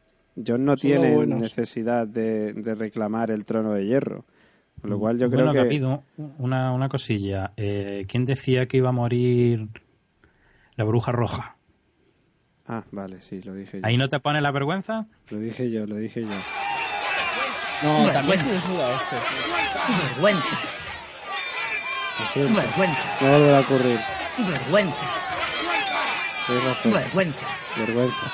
Vergüenza. Madre mía, Vergüenza. siento ya. Vergüenza. Venga, déjalo ya. Por cierto, por cierto que Carol está con un icono de una campana haciendo de septa. Sí. Hombre, por supuesto. Es- es- Pues la, la septa ya sabes cómo acaban.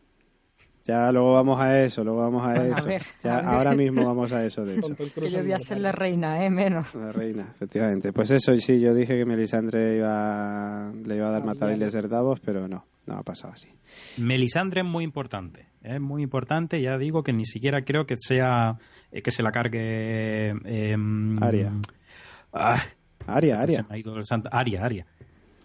Pues bueno, no sé, cumplir la lista, te lo digo ya. no sé, no sé. De Está todas más maneras, claro que el agua.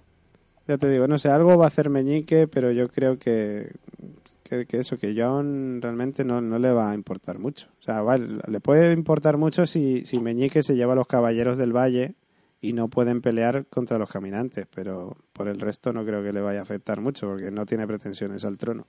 David, solo te digo que nunca hemos acertado ni una de las cosas que hemos dicho de Meñique. Meñique, yo qué sé, va a hacer lo que le salga a los cojones al final. Meñique, Meñique es un ser indescifrable. Meñique va a montar otro que va en Gran Vía con Drácula. No, con- no A puedes Meñique- repetir. Lo descifro yo en un momento. Pero que de Meñique, no nos Meñique, podemos Meñique va a ¿eh? hacer comida india porque al principio está muy buena, pero luego no sabes lo que pasa. O mexicana. Sí, sí, sí, sí. Se- él se Tiene cobra. algo, él- tiene algo secreto. A él le han sacado algo, pero él se, se lo acaba cobrando siempre. Sí, sí, sí, sí. Bueno, vamos con, con ya con la última de las tramas, con Desembarco del Rey, con ese momentazo de la hostia, en el día del juicio de Cersei Lannister y Loras Tyrell, el Gorrión Supremo y muchos más miembros de la fe y habitantes de la capital se reúnen en el gran seto de Baylor. Loras confiesa su homosexualidad y proclama renunciar a su nombre y títulos como heredero de la casa Tyrell para unirse a la fe militante. Sin embargo, Cersei no se presenta al juicio y el Gorrión Supremo envía a Lancel Lannister a buscarla. Mientras tanto, eh, Qyburn atrae a Pycelle a su cámara y es asesinado por los pajaritos. Momentazo, por cierto, súper, mm, no sé, como muy macabro, ¿no? Todos los niños ahí matando al, Sacando cuchillitos encima como de untar mantequilla. Eh, me moló, me moló Yo, mucho. yo eso no me lo esperaba, ¿eh? Joder, fue muy, muy, muy turbio, tío, muy turbio. Niños Sí, turbios. los de Varys eran más majos. A ver, en teoría son los mismos, pero es que Kiburn los ha hecho así. Lancel, mientras tanto, descubre una considerable cantidad de fuego valirio eh, almacenada bajo el Gran Septo, colocado allí desde hace décadas por el rey Aerys II Targaryen. Ay, Aquí tengo loco. yo una duda. Eh, ¿No da la sensación que realmente nos parece que no estaba tampoco muy oculto? Porque se mete por ahí por una casilla, empieza a deambular un poco, ah, sí está aquí. Ya. O sea, que no estaba tampoco ahí detrás de Bueno, pero es que, sinceramente. Ya, bueno, pero yo sinceramente, yo una persona normal, sin linternas y cosas de esas, tampoco se me ocurriría meterme por todos los callejones oscuros que hubiera en la ciudad. Exacto. Aparte que el niño le guía a posta. Sí, Mm. sí. Claro. O sea, Ah. le tiene planeado asesinar ahí abajo. Pues bueno, vemos que ahí es herido gravemente por uno de los pajaritos. En el interior del septo, Marjorie Tyrell eh, se da cuenta de que algo no va bien con las ausencias de Cersei y Tommen y trata de advertir a la gente de salir del lugar, pero las puertas están bloqueadas. Se ve que había un odor en cada puerta. Cuando se prende el fuego a lirio con la llama de unas velas, el gran septo es destruido, matando a todos sus ocupantes, incluido el Gorrión Supremo, Marjorie, Loras, Mace Tyrell, o sea, el padre, Kevan Lannister, o sea, el tío de, de Cersei, y Lancel. La sep- de puta. Sí, por cierto, claro, yo al principio digo, ¿y por qué atraen a Paisel y se lo cargan? Es que, claro, evidentemente lo que quería Cersei era cargarse a todo el consejo privado, para poder ella proclamarse reina. Eh, la septa Unela, más conocida como Vergüenza, Vergüenza, es capturada y encarcelada por orden de Cersei, que alegremente le confiesa todos sus pecados, incluyendo el de cooperar en la muerte de Robert Baratheon y su relación incestuosa en curso con Jamie. Que esto a mí me, me mosqueó mucho. Porque a Robert Baratheon nos habían dicho que lo había matado Meñique. Junto con... Ay, no, no, no. no. No. Era a, la- a, a- coño, a John Arryn. Mm, Vale, vale. exacto. Unela queda a merced de Ser Glegon Clegane y, por cierto, condenada a esto. Tras muchos mujer cálculos, yo, mujerador, decidir el destino de los hombres. Mujerador condenar a muerte por Kiki. Bien, bien. No serás marica.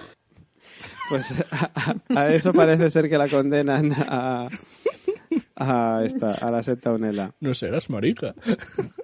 Eso es buenísimo. Eh, pues eso, que por cierto, el Tío, momento... qué horrible con la montaña, tío, que ese puto enorme. Cuando se quita el casco. Y encima, cuando se quita el casco. Muerte por Kiki. Sí, que por fin hemos visto cómo es sin casco. Hay un poco en la oscuridad, pero Sí, sí, sí. sí, para sí. dejar claro por fin que, no- que no tiene la cabeza de... De Joffrey. de Joffrey. Es que habría sido gracioso. Una cabeza todo chiquitita. Sí, y el cuerpo que te, que te- que te cagas. Que por cierto, se me ha olvidado comentar el momento de Cersei cuando ve explotar el, el septo de Baylor esto y se toma la copa de vino, que es un momento total de... El vestido Como que diciendo, un a, vuestra salud, a vuestra salud. Ahí está, Cersei. Como el cura Legañas, Gansta.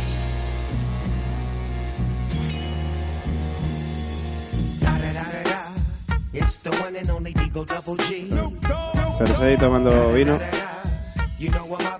observando desde la lejanía. Y con las gafas de sol puestas, no pueden faltar. Bueno, pues eso, que Cersei es la puta ama, Dios mío. O sea, Por eso me su corte de pelo. Pero no les sale, no les sale muy bien al final la Efe- jugada, porque precisamente la septa le está diciendo, y está mi hijo vivo. Y es precisamente en esos Mm. instantes cuando está hablando de bueno, posteriormente cuando habla de eso, cuando esa muerte que no nos esperábamos, efectivamente, yo tampoco me la el esperaba. malvado oráculo o hizo spoiler por WhatsApp. Bueno, pues Pero fui muy sutil, fui muy sutil, lo No, dije. pero tu spoiler A- fue- pero- a- a Tom no lo mata nadie. Claro, y ahí dije yo, eso es que vive. Entonces, claro, ahí estuvo bien. Bueno, pues Tomen, que había sido resguardado en sus aposentos por la montaña, es testigo de la explosión y al darse cuenta de que su madre es la responsable, se suicida arrojándose desde lo alto de la fortaleza roja. Qué momentazo, no me lo esperaba. Cuando Kiburn pregunta... Sí, sí, totalmente. Eh, cuando Kiburn pregunta a Cersei qué hacer con su cuerpo, Cersei responde fríamente que sus restos serán quemados y las cenizas enterradas en las ruinas del Gran Septo. Jamie Lannister pues eh, llega junto con a Bronn y sus tropas a eso, a desembarco del rey y se ve a las ruinas ardientes ahí del Gran Septo y al llegar al Salón del Trono presencia como Cersei es coronada reina de los siete reinos. Pero. Pero, ¿por qué? O sea, ella en verdad le rentaba que el hijo se muriese, ¿no? Ya, joder, pero tampoco creo que quisiera la muerte de su No, hija. no quería. Pero es que entonces no puede ser reina. ¿Pero por qué no? ¿Quién, quién se tiene que poner ahora la música también? Uh, la música, el vergüenza. ¿Os acordáis? Sí, que va a matar, que va a ser, que le van a matar a su hijo, porque ellos lo que quieren es estar juntos. ¿Qui- ¿Quién decía eso? ¿Quién decía Yo eso? lo dije, no, yo que lo no matan a dije. Tommen, que ellos no pueden matar a Tommen. Yo lo dije. Vergüenza. Vergüenza. Oye, David, ese lunar me preocupa. Vergüenza. Vergüenza. Vergüenza. Yo tengo tatuado, de Vergüenza. Vergüenza. Te- tengo tatuado un lobo Stark en la nalga derecha. Y ya está. Eh, bueno, te- tengo tatuado verano en la, en la nalga derecha. Verano. A verano lo tengo ahí. Pues bueno, que eso, que, que nada, que ya está, Cersei reina. No sé si reina por un día, porque Daenerys le va a dar pal pelo, me parece a mí, llámame loco, o por lo menos así pintan las cosas, aunque no creo que vayan a ser tan fáciles, algo pasará. Cersei de alguna manera no se lo va a poner tan fácil a Daenerys. Hombre, esta, esta actriz, esta actriz da mucho juego. La Lena Headey está... Eh, eso que da mucho juego, que no va a ser algo de dos episodios. Sí, sí, sí, sí, Que es una muy buena mala. efectivamente. Solo falta una escena, ¿no? Solo falta una escena, ¿qué escena? Eh, la abuela llorando. Bueno, quejándose. La abuela que La abuela de, lo- de Margaret. Pues sí, ya lo hemos comentado, eso pasa Esa en lo hemos Dorne. comentado. Ah, Recuerda con, que con, Con lo de Dorne. Dorne. Claro, Claro, eso era en claro, Dorne. que estaban en Dorne. Ah, vale, vale. Eso era en Dorne. Eh, bueno, ¿y qué os para qué sensación ha dado esa mirada de Jamie? Como Pues diciendo, a mí "¿Pero qué ha de- aquí?". te dejo sola y mira que zorra. me lías. No, yo creo que... ¿Qué has hecho? ¿Dónde está nuestro hijo? Mm. Sí, un poco así. Sí, yo lo veo así en plan de... ¿Y el niño Nuestro- dónde está? Nuestros hijos. Sí, porque ya no le queda Bueno, ninguno. sí, no, pero a ver, el que daba era Tomen. Eh, Yo, yo, lo- yo lo he visto como... ¿Qué haces tú ahí y dónde está mi hijo? Yo estoy contigo, Carolina, Ujú. ¿eh? como diciendo, eh, oye, el plan no era este, ¿eh? que te hicieras la manda más de esta fiesta. Mm. Sí, es cierto. ¿Es- eh, eh, ¿Creéis posible que a partir de aquí se va, digamos, esa relación que tenían estos dos hermanos eh, y, Sí, se puede entre enfriar. otras cosas, eh, se va esa, esa relación se va a enturbiar? Yo creo que un Un poco. poco Por parte de Cersei no, por parte de Jimmy sí. Yo creo que sí. Yo creo que sí. Sí, yo creo que sí. por Yo creo que sí, porque Jamie iba a decir, joder, ya está bien, o sea, han matado a todos nuestros hijos por tu culpa. Mm, Yo estoy de acuerdo. Mm. Pues bueno, pues eso, que eso ha sido, eso ha sido el último capítulo de, de la Joder, sexta temporada. Madre mía, Dios mío. Llevamos ahora mismo 3 horas 20 minutos. Bueno, ¿y en la séptima qué? Joder, espérate, la séptima ya si eso pues lo, lo planeamos para un especial de verano y nos juntamos todos en la piscina. De No, Robert no, De Niro. pero en serio, ¿eh? y en la séptima, una, fra- una, una frase corta cada uno. ¿Y en la séptima qué? La séptima... Yo, yo lo he dicho antes, yo lo he dicho antes, la séptima... eh, Frase o- corta, José o, Luis. o gran parte... Eso. Frase corta. Eh, frase corta sería enfrentamiento entre Cersei y el grupo liderado por Daenerys. Pues yo estoy de acuerdo también. Enfrentamiento entre Cersei y el grupo liderado por Daenerys. eh, los caminantes blancos pasando el muro y dejando el tema de los caminantes. Pero los caminantes última. blancos yo lo veo más de, de última temporada, de la octava temporada, en el, ya, en el que de alguna manera ya se ha unificado eh, los reinos, los siete reinos estos, y de los siete reinos sí son. Sí. Eh, y entonces ya digamos que sería ese enfrentamiento final entre el- los, o a lo mejor no, puedo equivocarme, todavía están, eh, porque sería también interesante, es decir, que no, no fuera todos esos reinos unificados, sino que también hubiera varios frentes, es decir, que hubiera tanto peleas dentro de los, entre reinos como también en el norte ese peligro. Yo creo que así va a ser. Peleas en los diferentes reinos con- junto con del norte. Y por cierto, bueno, también tengo que volver a ponerme el vergüenza porque yo dije que iba a acabar la temporada con los caminantes blancos tocando la puerta y no, no ha sido así. Sí, sí. Vergüenza. Venga, Vergüenza. otra vez. Vergüenza. Ya, ya, venga, ya. Que yo, yo me parece que también llegué a decirlo, ¿eh? porque había mucha. sí, estaba circulando mucho esa idea de que iba a ser el final de temporada, a lo mejor del Sí. muro cayendo o, Sí. o algo así. Mm, Pero nada. Que... Robert, ¿tú qué decías en una frase? Pues di la frase. frase. Yo, en una frase, champán y tías. Ah, muy bien, pues ya está. Estupendo. No, en una frase, yo creo que va a ser la gran coalición. Canaria, no te jodes. Pero estamos hablando... No, coalición- no, va en serio. Que va a ser la temporada de la gran coalición en el que se van a unir todos contra los del norte. Va a haber sorpaso. ¿Contra los del norte? eh, eh. O sea, contra los caminantes. Robert De Niro, va a haber sorpaso. Sí, sorpresa, sorpresa. Que lo va a volver a sacar Telebazofia. Ay, Dios, no. No, para mí va a ser la temporada de la gran coalición contra los caminantes blancos. O sea, van a estar a un punto de darse de hostias y cuando vean el percal de ahí arriba van a decir, mira Manolete, vamos a aparcar la fiesta que tenemos un problema más grave ahí arriba. Hmm, Puede ser. Eh, Cersei, perdón, Carolina. ¿Qué, qué, qué? Una- Con una una frase, ¿qué frase. le va a pasar? Pues... Uf, qué jaleo. Ya está. Vale. Pensaba que iba a decir meñique y no sé qué. Creo que de alguna manera también, cuando antes he dicho que el contrato de Elena Headey era para siete temporadas, yo creo que eso también puede ser un poco de spoiler. Joder, Dios, tío. ¿Pero ¿Por qué? Madre, Pero ¿por qué no le matáis, en ¿Por serio? qué? O sea, fuera, que mate, que lo maten y, lo de- y deje de sufrir y, y deje de hacernos sufrir a nosotros también. Venga, Oye, que Pablo, lo mismo le, le contratan otra más extra, yo qué sé. Pablo, una frase, venga. Estamos peleando y ya los caminantes blancos. Venga, pues ya está. Pues, y mi frase, si ya la he dicho antes, pues la vuelvo, vuelvo a decir otra. Eh, el invierno ya está aquí. Hala, ya está. Tienes pinta que- de original eres. cansado, tienes pinta de cansado. Es que es la una y cinco de la madrugada ahora mismo y no he dormido 12 horas como el señor Robert De Nino. ¿Sabes? Ya. Esta habría empezado antes. Sí, Carolina Fraile no le llega más tarde. Yo no he dicho nada. Pero- Perdona, como- es que soy una persona muy ocupada, ¿vale? Es que es Voldemort. Claro, es que claro. Joder, pero es que yo hoy que estoy fresco y que he dormido 12 horas, ¿por qué no el programa, el programa 9? Tócate los huevos. Vamos con los comentarios, Carol. No sé si tienes por ahí. De hecho, tengo el culo carpeta ya destrozado aquí sentado de A ver, venga, los comentarios. los comentarios. Carol PJ, está Porque muy es que- PJ es que- es que el, Cleaner. ma- el problema yo creo que hacemos el programa del tirón. O sea, que no hay edición, es todo del tirón. Todo el tirón, todo el tirón. Ya, Y que nos perdemos en Bueno, a comentarios ver. como este. Eso. Vamos. PJ Cleaner. Pues para mí este capítulo es una obra maestra, superando el capítulo anterior. Ah, venga, con, con más, como si estuviéramos Es vivos, todo. Carol. Lo tiene todo. Excelente banda sonora adecuada a cada parte del capítulo. Todas las tramas tienen su momento.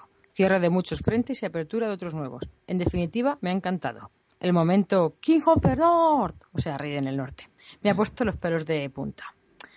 Eh, una cosa más. Se critica por las redes la rapidez con la que se mueven algunos personajes por el mapa de Juego de Tronos. Dos cosas sobre esto. Una, no sabemos el tiempo que transcurre entre cada escena donde aparecen estos personajes. Dos, agradezco no tener capítulos de relleno para ver a la gente yendo de callejeros viajeros de un lado para otro.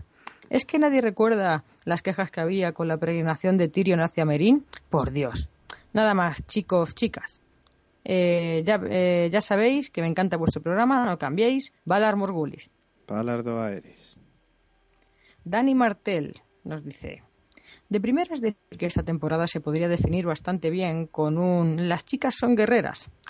Madre mía del amor hermoso, cómo empieza el capítulo, no solo por, lo por la pedazo barbacoa que se monta Cersei, eh, comportamiento Main Aeris II en los- sus buenos tiempos. También por los momentos de juicio con esa música de fondo que aún eh, sin diálogos hubiese sido genial y ese final de Boven haciendo de Boven, de Boven. Boven haciendo salto base. La representación de la biblioteca de Antigua me ha recordado a la que aparece en la saga Crónicas del Asesino de Reyes. En este capítulo, Caris Van Houten O hace sea, un Melisandre. papelón. ¿Qué? O sea, Melisandre. Eso es. Hace un papelón en la conversación con Davos sobre, sobre Siren. Em, coño, vuelven a salir las culebrillas de arena. Es ver, es ver esta versión de Dorne y me quemo por tanta basura. Se, se, se derretiría antes el muro con una cerilla antes eh, de que en Dorne, an- antes de que Dorne y el dominio se aliaran. Sigo. Las empanadillas. Espera, las empanadillas. Las empanadillas. Encarna de noche. Encarna de noche. Esperaba con Las empanadillas, ¿eh? las empanadillas esperaba con todo el corazón que salieran, pero no me esperaba que fuera Aria quien las hiciera. Ah, vale. Ah, vale, vale. vale. La, pe- la pequeña Liana eh, no, no hablará mucho, pero joder, cuando habla los pone a todos finos. Prométemelo, Ned, prométemelo. Por fin las palabras mágicas y ese secreto a voces por fin sale a la luz. La próxima temporada, como la hagan bien, puede ser la mejor temporada de toda la serie. Para mí, eh, ha ido a parar a la tercera posición de las temporadas de la serie. La primera y la tercera van por delante. Bien. Y por último, Renaissance nos dice, cosas que hemos aprendido con el final de temporada. Que Tomen probablemente se tiró por la ventana pensando, ostras, la profecía, si no la cumplo mi madre me mata. que lo que le falta a Zion en anatomía lo compensa superpoderes, en concreto el de poner ojos de cachorrillo desvalido. Y por Dios, que su hermana le da un bocadillo, que su hermana le dé un bocadillo o algo que se está quedando en nada. Es verdad. Sí. Meñique se ha ganado su propio estado sentimental. La. La Peterzona. Peterzona, Peterzona. Gracias por, gracias por el, por el ejército, pero no te quiero ni como amigo. Menos mal que Carol sabe que ese chico es una joya. sí, sí, sí, sí. Tranquilo, Meñique, ahí estoy yo. Que Sam poco faltó para echarlo de la ciudadela, alegando que faltaba cumplimentar un impreso. Sí. Si Liana Mormon hubiera sido un más mayor al empezar la serie, estaría esta, esta habría durado un par de temporadas solo. Los pone firmes a todos. Frey es como ese vecino desagradable del pueblo. Nadie piensa mucho en él hasta que lo ves. En el caso de Walder, la voz cazallera le da más puntos. Y cualquier desgracia que le pase es recibida con un se lo estaba buscando. El origen de John Nieve es el mayor secreto a voces de todos los seguidores de Juego de Tronos. Como decía Joaquín Luqui, tú y yo lo sabíamos. Por lo demás, un capítulo un poco apresurado, pero interesante. Se nota que quieren ir poniendo sobre la mesa los elementos más importantes de cara a la siguiente temporada. El cambio en el reparto de poder, ahora representado por mujeres en, en todas las casas principales, el próximo regreso de Daenerys y la vuelta de ella, también bastante inesperada. Se agradece que no se eternicen con los viajes, aunque es cierto que a veces resulta un poco confuso saber en qué momento está pasando cada cosa. Efectivamente. Y luego en Facebook, eh, Rafa Casé, que ya ha mandado el comentario, ahora luego lo escuchamos. Eh, Marga García dice un capitulazo, esta temporada ha sido la mejor, se ha demostrado que a Cersei le gusta el fuego valirio, a la muerte del Gorrión Supremo la disfruté y sobre todo el salto del ángel del tonto de Tomen. Solo digo una cosa, el invierno ha llegado. Eh, a ver qué más, porque hemos estado ahí debatiendo con Rafa Gasset sobre los, la elipsis, ¿no? Eh, luego Gemma Ayats dice, después de los resultados electorales y los desencuentros futbolísticos del momento, tenía todas mis esperanzas puestas en los siete reinos y sin duda para nada han defraudado.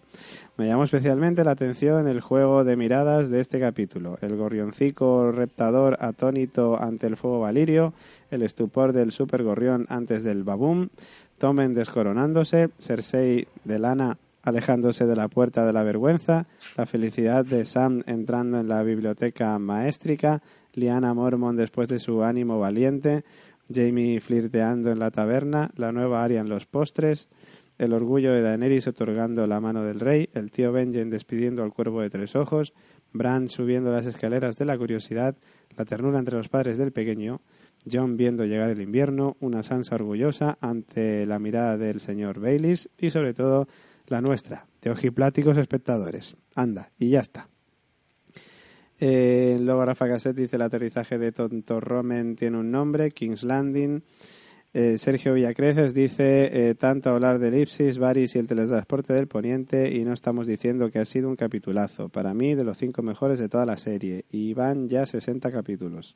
No recuerdo otro capítulo con más muertes, incluido un suicidio por balconing. La escena de Lancel con una cuchillada arrastrándose por el subsuelo hasta ver las tres velitas encendidas sobre fuego valirio me ha recordado una prueba de las que hacían en Saw. Después de ver a Marjorie durante toda la temporada dándole mensajes secretos a Olena y tal, pensaba que saldría a tiempo del septo y se salvaría, que tendría más cosas por hacer. Melisandre tiene que irse del norte, aunque Davos quiera cortarle la cabeza por lo de Shirin. Creo que se encontrará con la hermandad sin estandartes y el perro y volverá para luchar contra los caminantes blancos. Arya tacha otro nombre de su lista, Walder Frey. Lo último que verás antes de morir será la risa de una Stark. Por fin Bran puede ver qué pasó en la Torre de la Alegría y queda claro quién es la madre de John, pero no así su padre. Bueno, en fin. Liana Mormon diciendo verdades como puños y haciendo que proclamen a John el rey en el norte, el lobo blanco. Y la escena final con los barcos llenos de guerreros y los tres dragones rumbo a poniente. Por fin. Tendríais que hacer un especial la constante fin de temporada que incluya lo que ha sido lo mejor de la temporada, las predicciones del oráculo José Luis Román y que Rafa Caset mande un audio comentario con lo peor. XD, XD, LOL. No puedo acabar sin hacer una mención que Carlos se enfadaría a Meñique con su cada vez que voy a tomar una decisión veo mi sueño, sentarme en el trono de hierro contigo, Sansa, a mi lado. Saludos a todos y a todos y a todas, queridos y queridas. Eh, Isabela dice capitulazo, se mire por donde se mire, poesía hecha arte, cada escena era una obra de arte, un Emmy, un monumento y un carro de melones para el director Miguel Sapochnik, para el director de fotografía, para los de vestuario, para los de música y sonido. Tenía miedo que pasaran muchas cosas y no se contara nada, pero no fue así. Me quedo con todo, pero especialmente la imagen de Tommen saltando por la ventana con el septo de Baylor desmoronándose al fondo. El juicio, la venganza de Arya, la charla entre Jon y Sansa, las grandes actuaciones de Sansa, Cersei y sobre todo Davos. También el discurso de Lyanna Mormon y las miradas meñique a Sansa y de Jaime a Cersei parece que por fin se da cuenta del monstruo que es su hermana. Por fin se confirma la teoría R más L igual a J y no dejan lugar a dudas. Ahora falta por saber si Jon es bastardo o no. No sé si os disteis cuenta, pero ¿cómo que si Jon es bastardo no? ¿Bastardo de quién? Ah, bueno. No, si Rigar tampoco, ¿cómo lo va a reconocer Rigar si Rigar murió antes que muriera Jon? O sea, antes de que naciera Jon. Bueno, no sé. No sé si os disteis cuenta, pero yo recién caigo que en inglés Dario Nahari se pronuncia igual que Daenerys. Qué grande es George R. R. Martin, siempre descubres detalles escondidos por doquier. Dario Naharis, Daenerys, no sé. Y me alegré mucho que incluyeran la empanada de Freys. Me compensaron un poco que no apareciera un personaje que muchos esperábamos y no va a aparecer. Lady Corazón de Piedra. Un saludo y aunque ya no haya Juego de Tronos, os seguiremos escuchando. Eh, Mari Carmen Nani Prados dice, esto se acabó chicos, ¿cómo aguanto yo ahora hasta la próxima temporada, que encima será más corta? Eh, capitulaco para cerrar temporada, Cersei la incombustible, memorable en su venganza no solo con el fuego valirio, mandando hasta al apuntador a tomar por saco, sino que en su particular revenge contra la Septona no solo la deja en manos de la montaña, sino que mientras se aleja y cierra esa puerta se permite el recochineo de ir diciendo vergüenza, vergüenza. Hall, pachula ella. Capítulo lleno de venganzas y fiambres, lo cual fui contando y me faltaron dedos de las manos y continué con los pies para cerrar la cuenta y fueron hasta 13 personajes más o menos relevantes que se cargan en este último capítulo. No quiero cansaros leyendo que ya vi comentarios muy largos, solo decir, no me fío de Meñique ni de Sansa, la van a liar parda con la mm, polla del enamoramiento real o ficticio de Meñique. Las lágrimas saltadas a los gritos del rey en el norte, al fin el bastardo no es tan bastardo. Jejeje. Ya me he pasado tres pueblos con el texto. Nah, que muy bueno todo. Y por cierto, acaba con un meme que pone que sale Melisandre diciendo un dragón calcina medio merín y no pasa nada. Que molla una niña y la gente se vuelve loca. Cristina Albalá dice capitulazo, me gustó mucho esta temporada, teoría confirmada, Arya y Cersei en modo venganza y el tablero preparado para la próxima temporada. ¿Os fijasteis que cambió el inicio en este último capítulo? Eh, que cambió el inicio. Eh, hombre, sí, yo he visto que, que, que salían los Stark ya en Invernalia, ¿no? El logo del Wargo, pero no sé, no he notado tampoco ningún cambio más, ¿no? Eh, Cambia, cambia el, el inicio, lo que viene siendo la, la animación del mapa y eso. sí. ¿Sí? ¿Cambió? Yo no sí, mucho. échale un ojo, detenidamente. Ah, pues lo, le echaré un ojo. Eh, pues nada, Carol diciendo que también se imagina lo mismo, pero con alguna diferencia. Ella sentada en el trono de hierro con Meñique al lado. XY, Eso es, yo de reina. de reina. Eh, Iskander dice, me parece que puse el comentario en otro lado, mejor lo pongo aquí, ordenadito con todos. Por cierto, gracias Iskander por tu brevedad en los comentarios. bueno, Iskander y los demás. Mm, que esto es genial, ¿sabes? A las a la una y veinte de la madrugada. en fin, que gracias. Dice, yo esta serie no la puedo dividir en temporadas porque van todas las tramas muy conectadas y seguidas, pero si se ha visto evoluciones o estancamiento de tramas. Qué bueno, no han dado el interés que podrían haber merecido. Bueno, en fin, no sé si lo he leído bien. Lo del espacio-tiempo en viajes de personajes no le doy mucha importancia porque al final lo que importa es el trasfondo de la trama. Lo que me ha dejado un poco mosca es Aria dando matarile a sus anchas. Hasta le da tiempo a hacer un pastel de carne, que menudo cursillo de chef le dieron también en el templo. Aún así, deja escapar a Jamie. Deja escapar a Jamie, ya puesta. Tampoco se ve algo de trama del perro o Brienne. Eh, espero que no se olviden de ellos. Perdón. Y Bran un poquito para dar a entender de dónde desciende Snow, escaso. Para mí, un acierto es la pequeñaja del norte. Tiene más pelotas que todos los varones juntos. Espero que le den papel fijo. Lo de Desembarco del Rey estuvo muy bien. De un plumazo se quita tanto estorbo y Cersei se queda como reina negra. Eso sí, poco le va a durar porque la van a hacer la 13-14 entre Dorne, Tyrell y Daenerys. La siguiente temporada irá sobre esta guerra y la temporada final, por fin, el frío contra el calor. No me extraña que Dorne salga poco, con lo bien que se está apalancado en la sombra.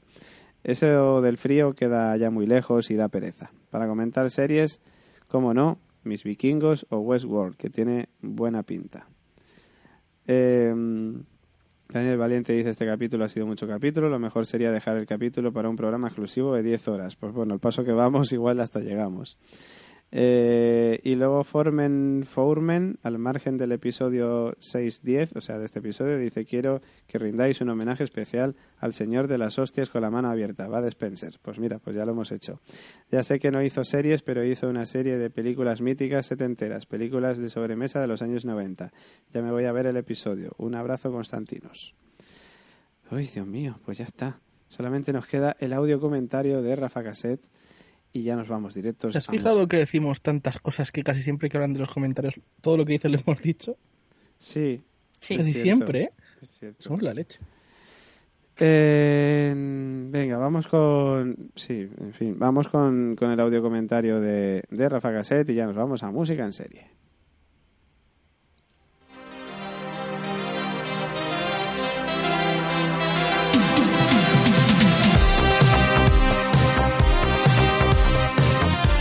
Final de temporada de Juego de Tronos.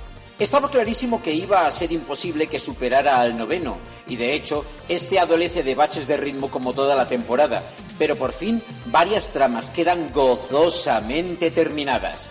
Y no en vano, se nos recordaba en el anterior que Desembarco del Rey estaba relleno de fuego valirio. Al juicio de Ser Loras, al que le hacen un tatú gore en la carita, se niega a asistir Cersei y evita que lo haga tonto Romen, montaña mediante, y no es para menos. El gran maestre de los Angry Birds, ensartado por un pajarito, descubre demasiado tarde los planes respecto al explosivo almacenado y el juicio se convierte en una falla valenciana en la que el gorrón supremo, por fin, Margaeri, Loras, algún personaje menor y hordas de figurantes pasan a engrosar la lista de finados de la serie. Visto lo cual, Tonto Romen se da al vuelo sin motor y perdemos al rey más insulso y tonto que tuvieron los siete reinos. Otra nota de alegría y solaz para el público es la venganza sobre la septa unela, atada cual salchichón pa' que la montaña le haga guarreridas. Bien. Mientras, Walder Frey y Jamie Lannister celebran la toma de aguas dulces y cuando el primero queda a solas, Arya por fin muestra lo que ha aprendido durante su entrenamiento, sirviéndole un pastelito de hijos cocinados y rebanándole el gañote al vejestorio. Otro menos. Sam, burocracias aparte, llega a la biblioteca de Antigua. Pues vale. A Melisandre me la destierran al sur por la barbacoa con la princesa Shirin y en Dorne se alían con Lady Olena para vengarse de los Lannister, con Lord Varys por allí. Daenerys da calabazas a Daario y nombra a Tyrion mano de la reina. Momentazo. Meñique ansía el trono de hierro con Sansa Stark a su lado. Y el pelmazo de Bran por fin concluye sus visiones a trompicones, revelándose que la famosa teoría R más L igual a J parece cumplirse y John Nieve no es un bastardo sino un... eh, ¿Targaryen? Lo veremos.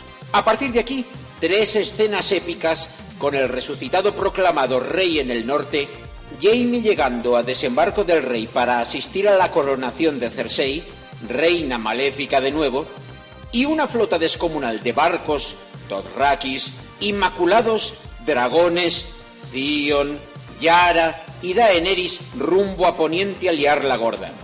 ¿Y Lord Varys otra vez? Que me expliquen cómo ha llegado desde Dorne a Merín. En fin, final de temporada con algunos momentazos y sin caminantes blancos. Ya les vale. Venga, que no ha estado mal. Y ha llegado el invierno. Veremos qué nos dé para la séptima. Por cierto, la música de fondo está dedicada a José Luis Román y su mundo viejuno, del que últimamente casi soy cortinilla de entrada.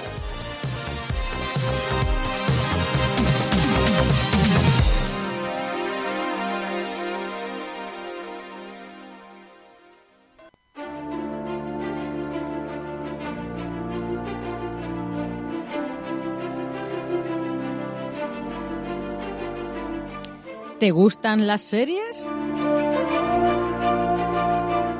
¿Quieres ser el nuevo compañero del doctor? ¿Huir de una horda de zombies? ¿Conocer los misterios de la isla de Lost? ¿O darte un paseo por Invernalia? Todo esto y mucho más En La Constante. Encuéntranos en iBox, iTunes y en nuestra web, laconstanteseries.com.